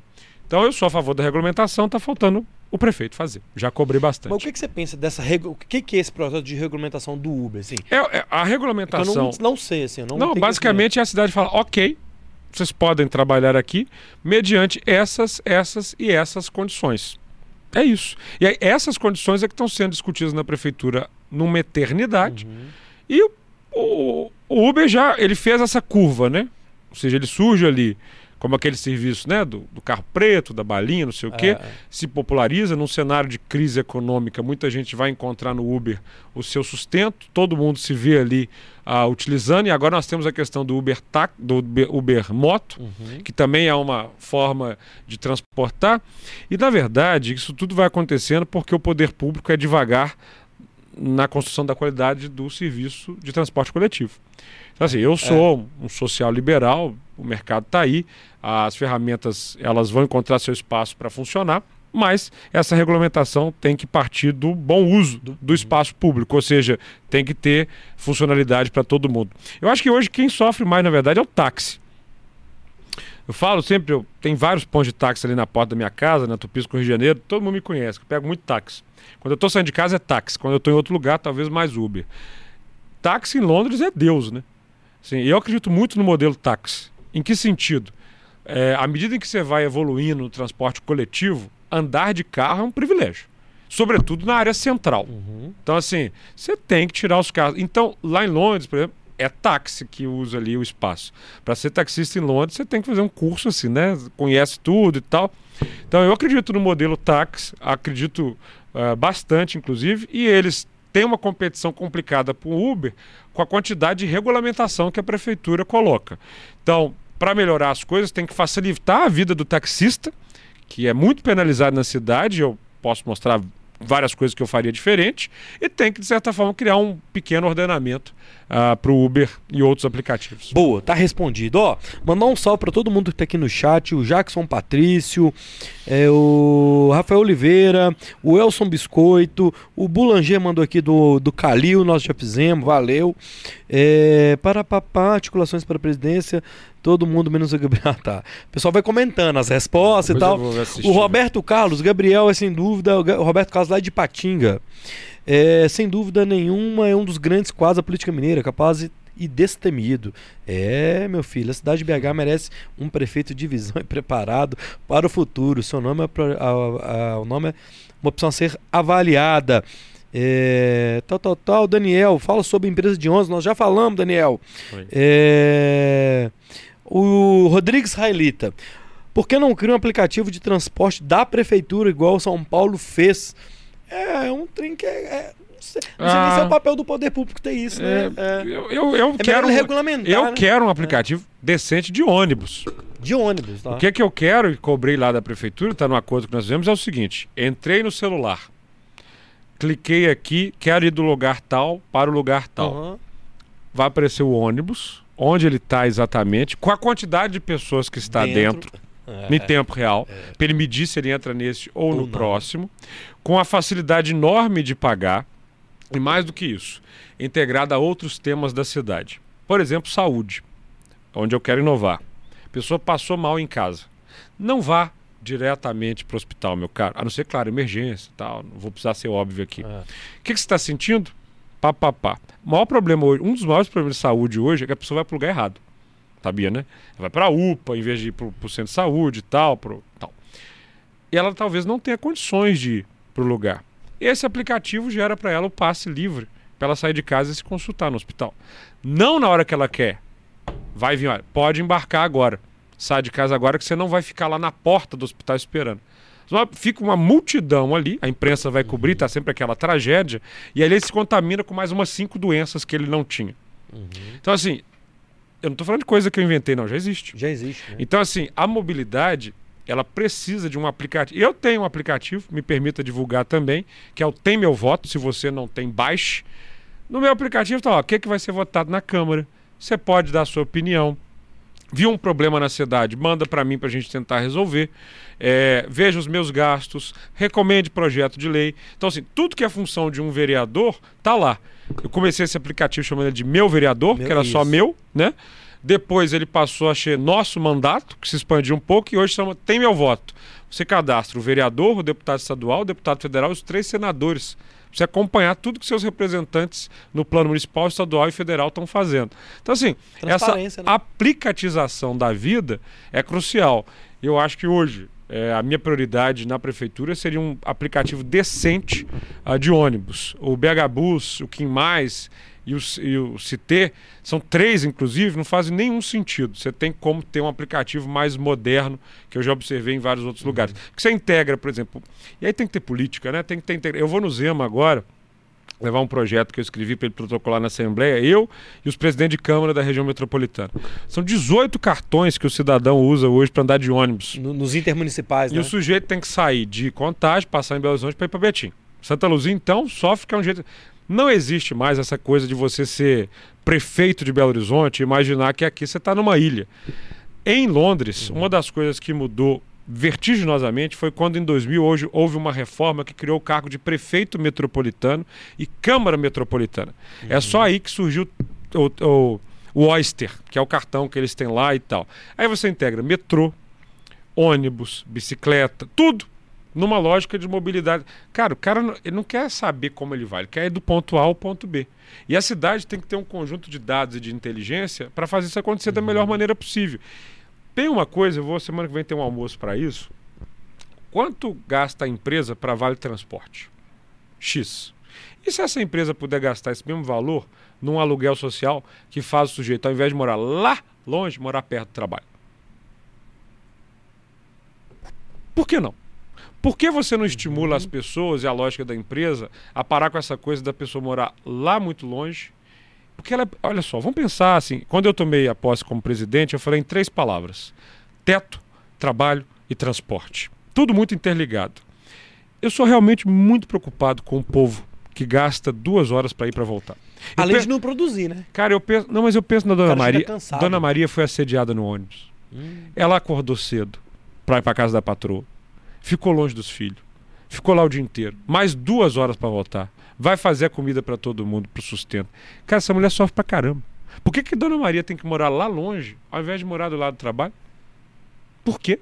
Ou seja, assim, vamos tentar criar uma lógica diferente de cidade em que a gente para de pensar assim, olha, pobre mora longe e que se ferre.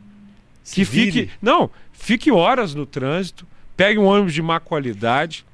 Cara, isso tem que acabar. Só que isso não é só uma discussão de ônibus e tal, é uma discussão do modelo de cidade. Aí nós estamos falando de adensamento. Uhum. Sabe assim, dá para construir uma torre enorme com muita residência na Praça da Estação? Dá. Não dá para coalhar ela de estacionamento.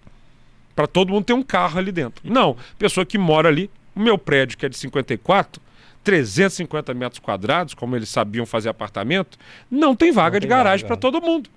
E a minha vaga tem uma bicicleta, que é que eu vim aqui. Ou seja, e que bom. Então, assim, voltamos, né? É, Mas é. deu para concluir. É. Ó, é o seguinte. Última chance de você mandar pergunta aí que a gente vai pros finalmente aqui, beleza? Então tiver que mandar, manda agora. O Rodrigo Riso manda aqui. Gabriel, fala da CPI do Calil com a Arena MRV. A gente, como atleticano, é, eu recebi quem que foi, Roger, que falou da Arena? Acho que foi o próprio Sete Câmara. Certo. Que falou assim, Me cara. deu de presente, ó. No meu aniversário. Ó, aí Bonito, sim. né? hein? Vou convidar o, o Sete pro meu Eu aniversário. gosto muito do Sérgio Sete Câmara. É um Ele falou assim, cara, os- o- a prefeitura é, dificultou É, Não é que ela fez fora. Não é que a prefeitura pediu coisa. Não é que o Atlético queria é, benefícios. O Atlético queria o que era justo. Sim. E parece que não foi o justo, que principalmente das, é, da questão ambiental, as contrapartidas, enfim. E como é que tá esse. Tá rolando? Como é que tá Convida depois o pessoal da CPI para falar muito aqui sobre você, muito livremente sobre isso. Eles estão no processo de investigação. Perdão, no processo de investigação. Ah, o que eu sei é que na Secretaria de Política Urbana havia sim, ah, e muitas pessoas lá de dentro mostram, o esquema chamado de tartaruguinha e coelhinho. Misericórdia. Quando o projeto interessava, desenhava-se um coelhinho do lado dele. Misericórdia. Quando não interessava, tartaruguinha. E, cara, eu gosto muito do Farcas Vogue, que é o arquiteto da arena. É um amigo pessoal. É, eu sou fã do que essa gestão está fazendo com o time do meu coração. Sabe? Estão levando o Atlético para outro patamar. É, acho que a ideia da construção ali vai requalificar a região e você tem sim que ter contrapartidas, sobretudo de mobilidade, para Uhum. funcionar. O que para mim está muito evidente é que o Calil sempre misturou os interesses dele em relação ao Atlético e à Arena.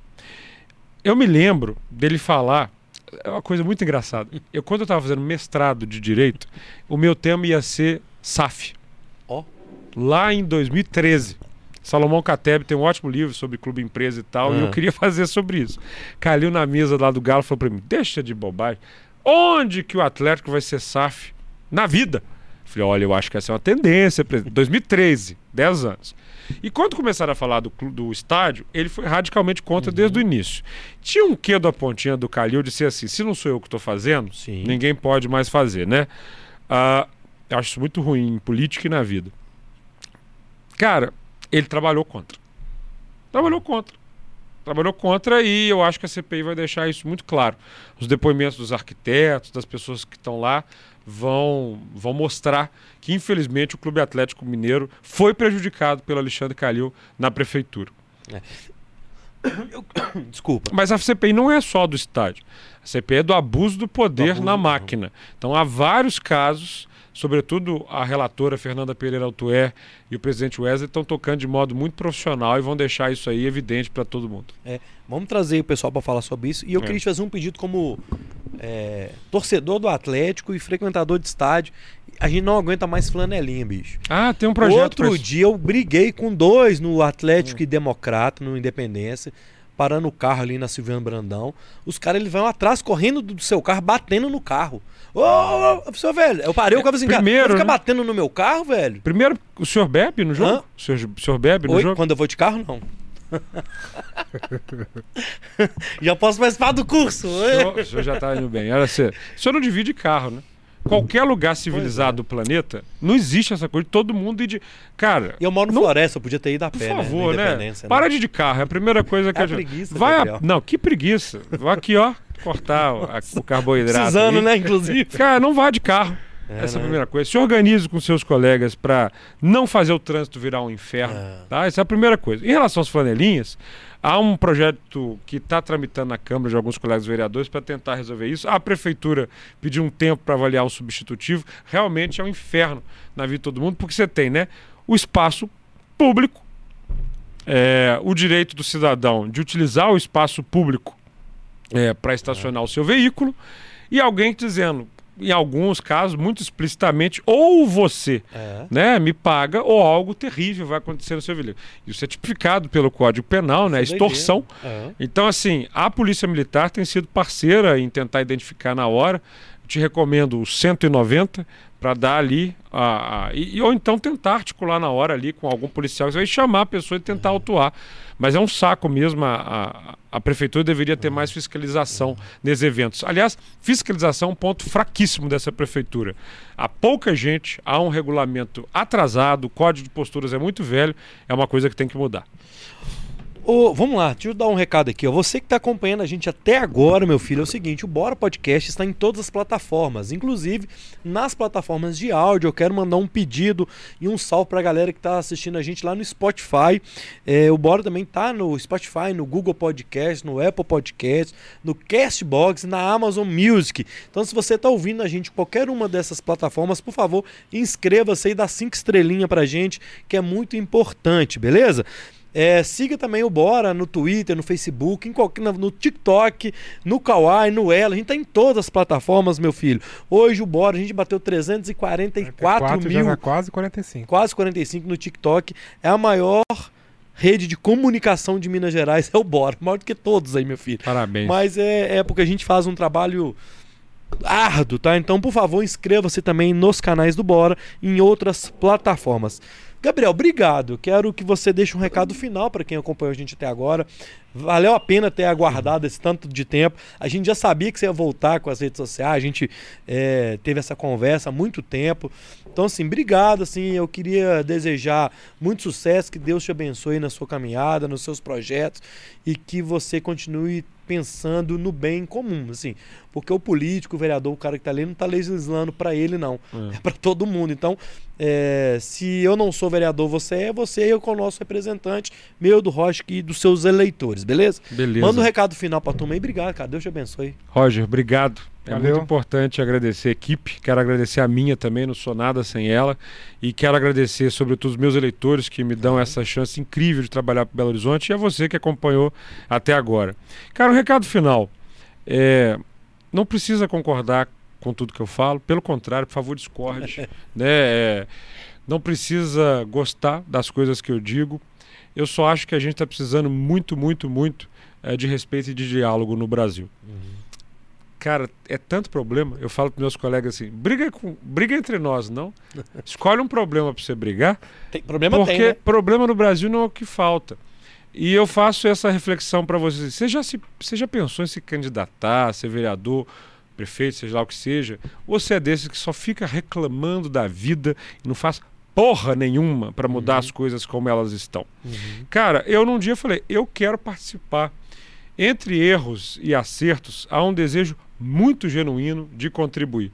Não estou na política para negócio, não estou na política para ser corrupto, não estou na política para querer ser unanimidade. Pelo contrário, eu entendo a política como uma expressão grega que sempre explicou ela como ela é. A maneira que a gente tem de cuidar das pessoas da cidade. E eu acho que sou um cara privilegiado. Pude estudar, pude sempre me alimentar, pude me formar e trabalhar. E eu abro a janela e vejo que nessa cidade tem muita gente que está precisando eh, ter a oportunidade de ser alguém melhor. É para isso que a gente faz política para melhorar as coisas como elas estão. Eu escolho os caminhos que eu acho mais adequados para isso e estou sempre aberto às críticas e às sugestões. E quem quiser participar mais dessa nossa caminhada, por favor, vou pedir de novo. Pode seguir aí no arroba GSMA 1986 Twitter, Instagram e também lá no TikTok. E Luiz, É, cara, muito obrigado. Você vê que eu sou um cara de palavra. Você Boa. queria que eu viesse aqui? Eu te falei, eu vou. Foi quando? Há seis meses eu falei, eu vou no dia 13 de março. Você falou, como assim? Foi isso mesmo. Eu vou no dia 13 de março, porque eu voltarei às mídias sociais no dia 12 de março e eu estarei lá para te dar aí essa mesmo. entrevista imediatamente depois que eu voltar online. E parabéns, cara. Obrigado. Ninguém chega a 207 programas ah, sem se dedicar muito. Esse estúdio aqui é querido, né? Eu usei ele tantas vezes para participar do Central 98. Mandar um abraço também ao Rodrigo Carneiro, Opa. que é dono dessa rádio do bem aqui e que dá oportunidade a pessoas incríveis como você de fazer um belo jornalismo. Obrigado, cara. Não sei se você viu atrás de você ali, ó, que tá acompanhando o seu, seu papo, toda a igrejinha ali, ó. Daqui é da É. Paula, né? Esse é lá do Made in BH, no mercado. Não, da Asas da Terra. É, Lá eu tenho meio- uma lá na minha. Eu tenho uma estante de quinquilharia. falando de privilégio, né? Eu sou um cara que gosta de viajar. Acho que viagem é a principal sala de aula que a gente Uhum. tem. E foram 92 países. E eu se- 92, cara, e sobretudo assim, amo caminhar pelas cidades e tal, e eu sempre tento trazer algo tão icônico Uhum. quanto a nossa igrejinha pra cá. Você pode viajar o mundo inteiro, você não encontra isso aqui. Portinari, É. único, peixes, pássaros, São Francisco. Cara, isso daqui, assim, é uma joia que a gente tem na nossa cidade. Parabéns por ter essa relíquia É. aqui. Lá na Made in BH, aliás, É. Felipe e Guilherme Felipe, me isso. deram um presente que a Made in BH fez, uma peça só. Eu tenho uma, eles me deram uma tábua lá no aniversário de cortar, né, tábua de frios. Aham.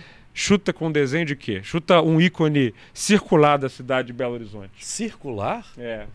A capivara aqui. Deles, é né? deles também. Eu ia falar a lagoa, mas a lagoa ela não é circular. Parabéns, você passou nas aulas Praça de do geometria. Praça A do Praça Papo. do Papo é circular, tá precisando inclusive de uma reforma. Mas É. não, você tem uma segunda chance. Qual é a única praça? Pergunta. Nó. Qual é a única praça circular no desenho original? Raul Soares. Ah, muito bom. Ah, garoto. Exato. A Raul Soares, feita em Maravilhoso, 1932, no desenho Marajoara, né? Baseado ali na ilha de Marajó.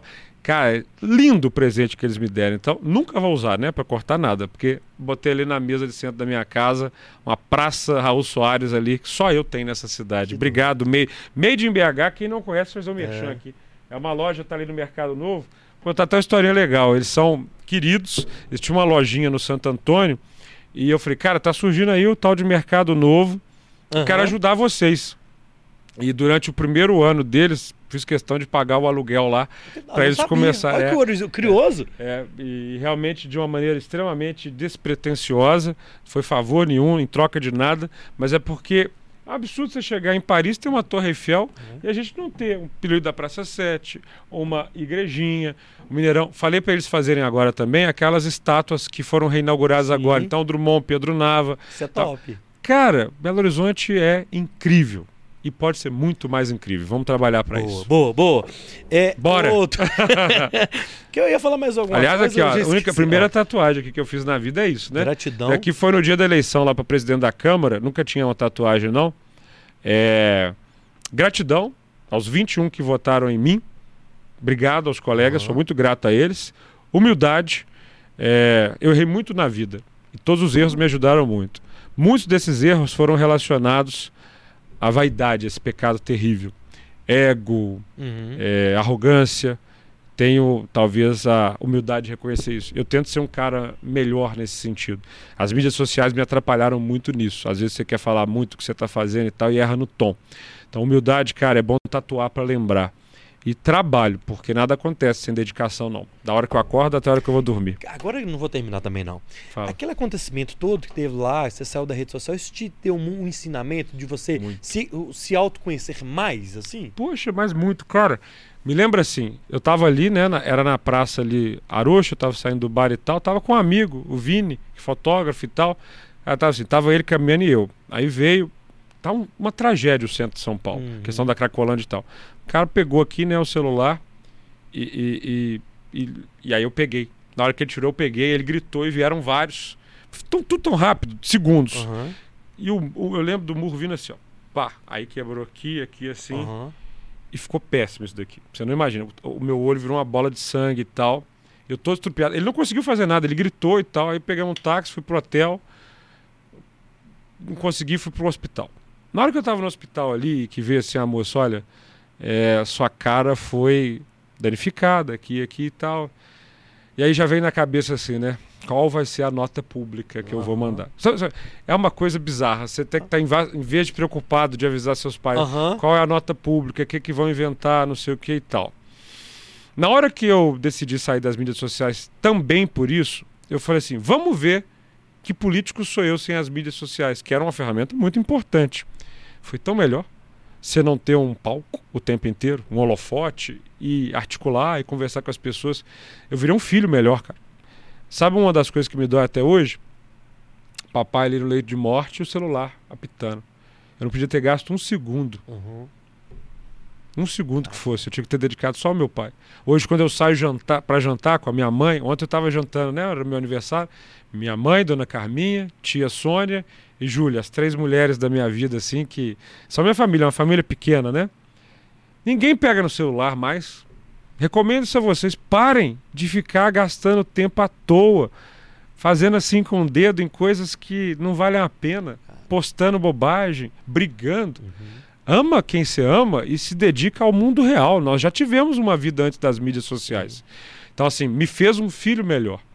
Me fez um amigo melhor, cara. Porque, assim, hoje eu sento numa mesa com os amigos e conto tudo que está acontecendo. Eles não sabem pela mídia social, não. Então você tem aquela, aquele carinho de contar para as pessoas o que eles não ficaram sabendo antes.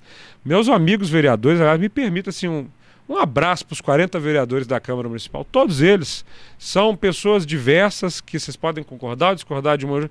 Trabalham, em sua maioria, muito por essa cidade. Só consegui virar presidente porque eu deletei as mídias sociais.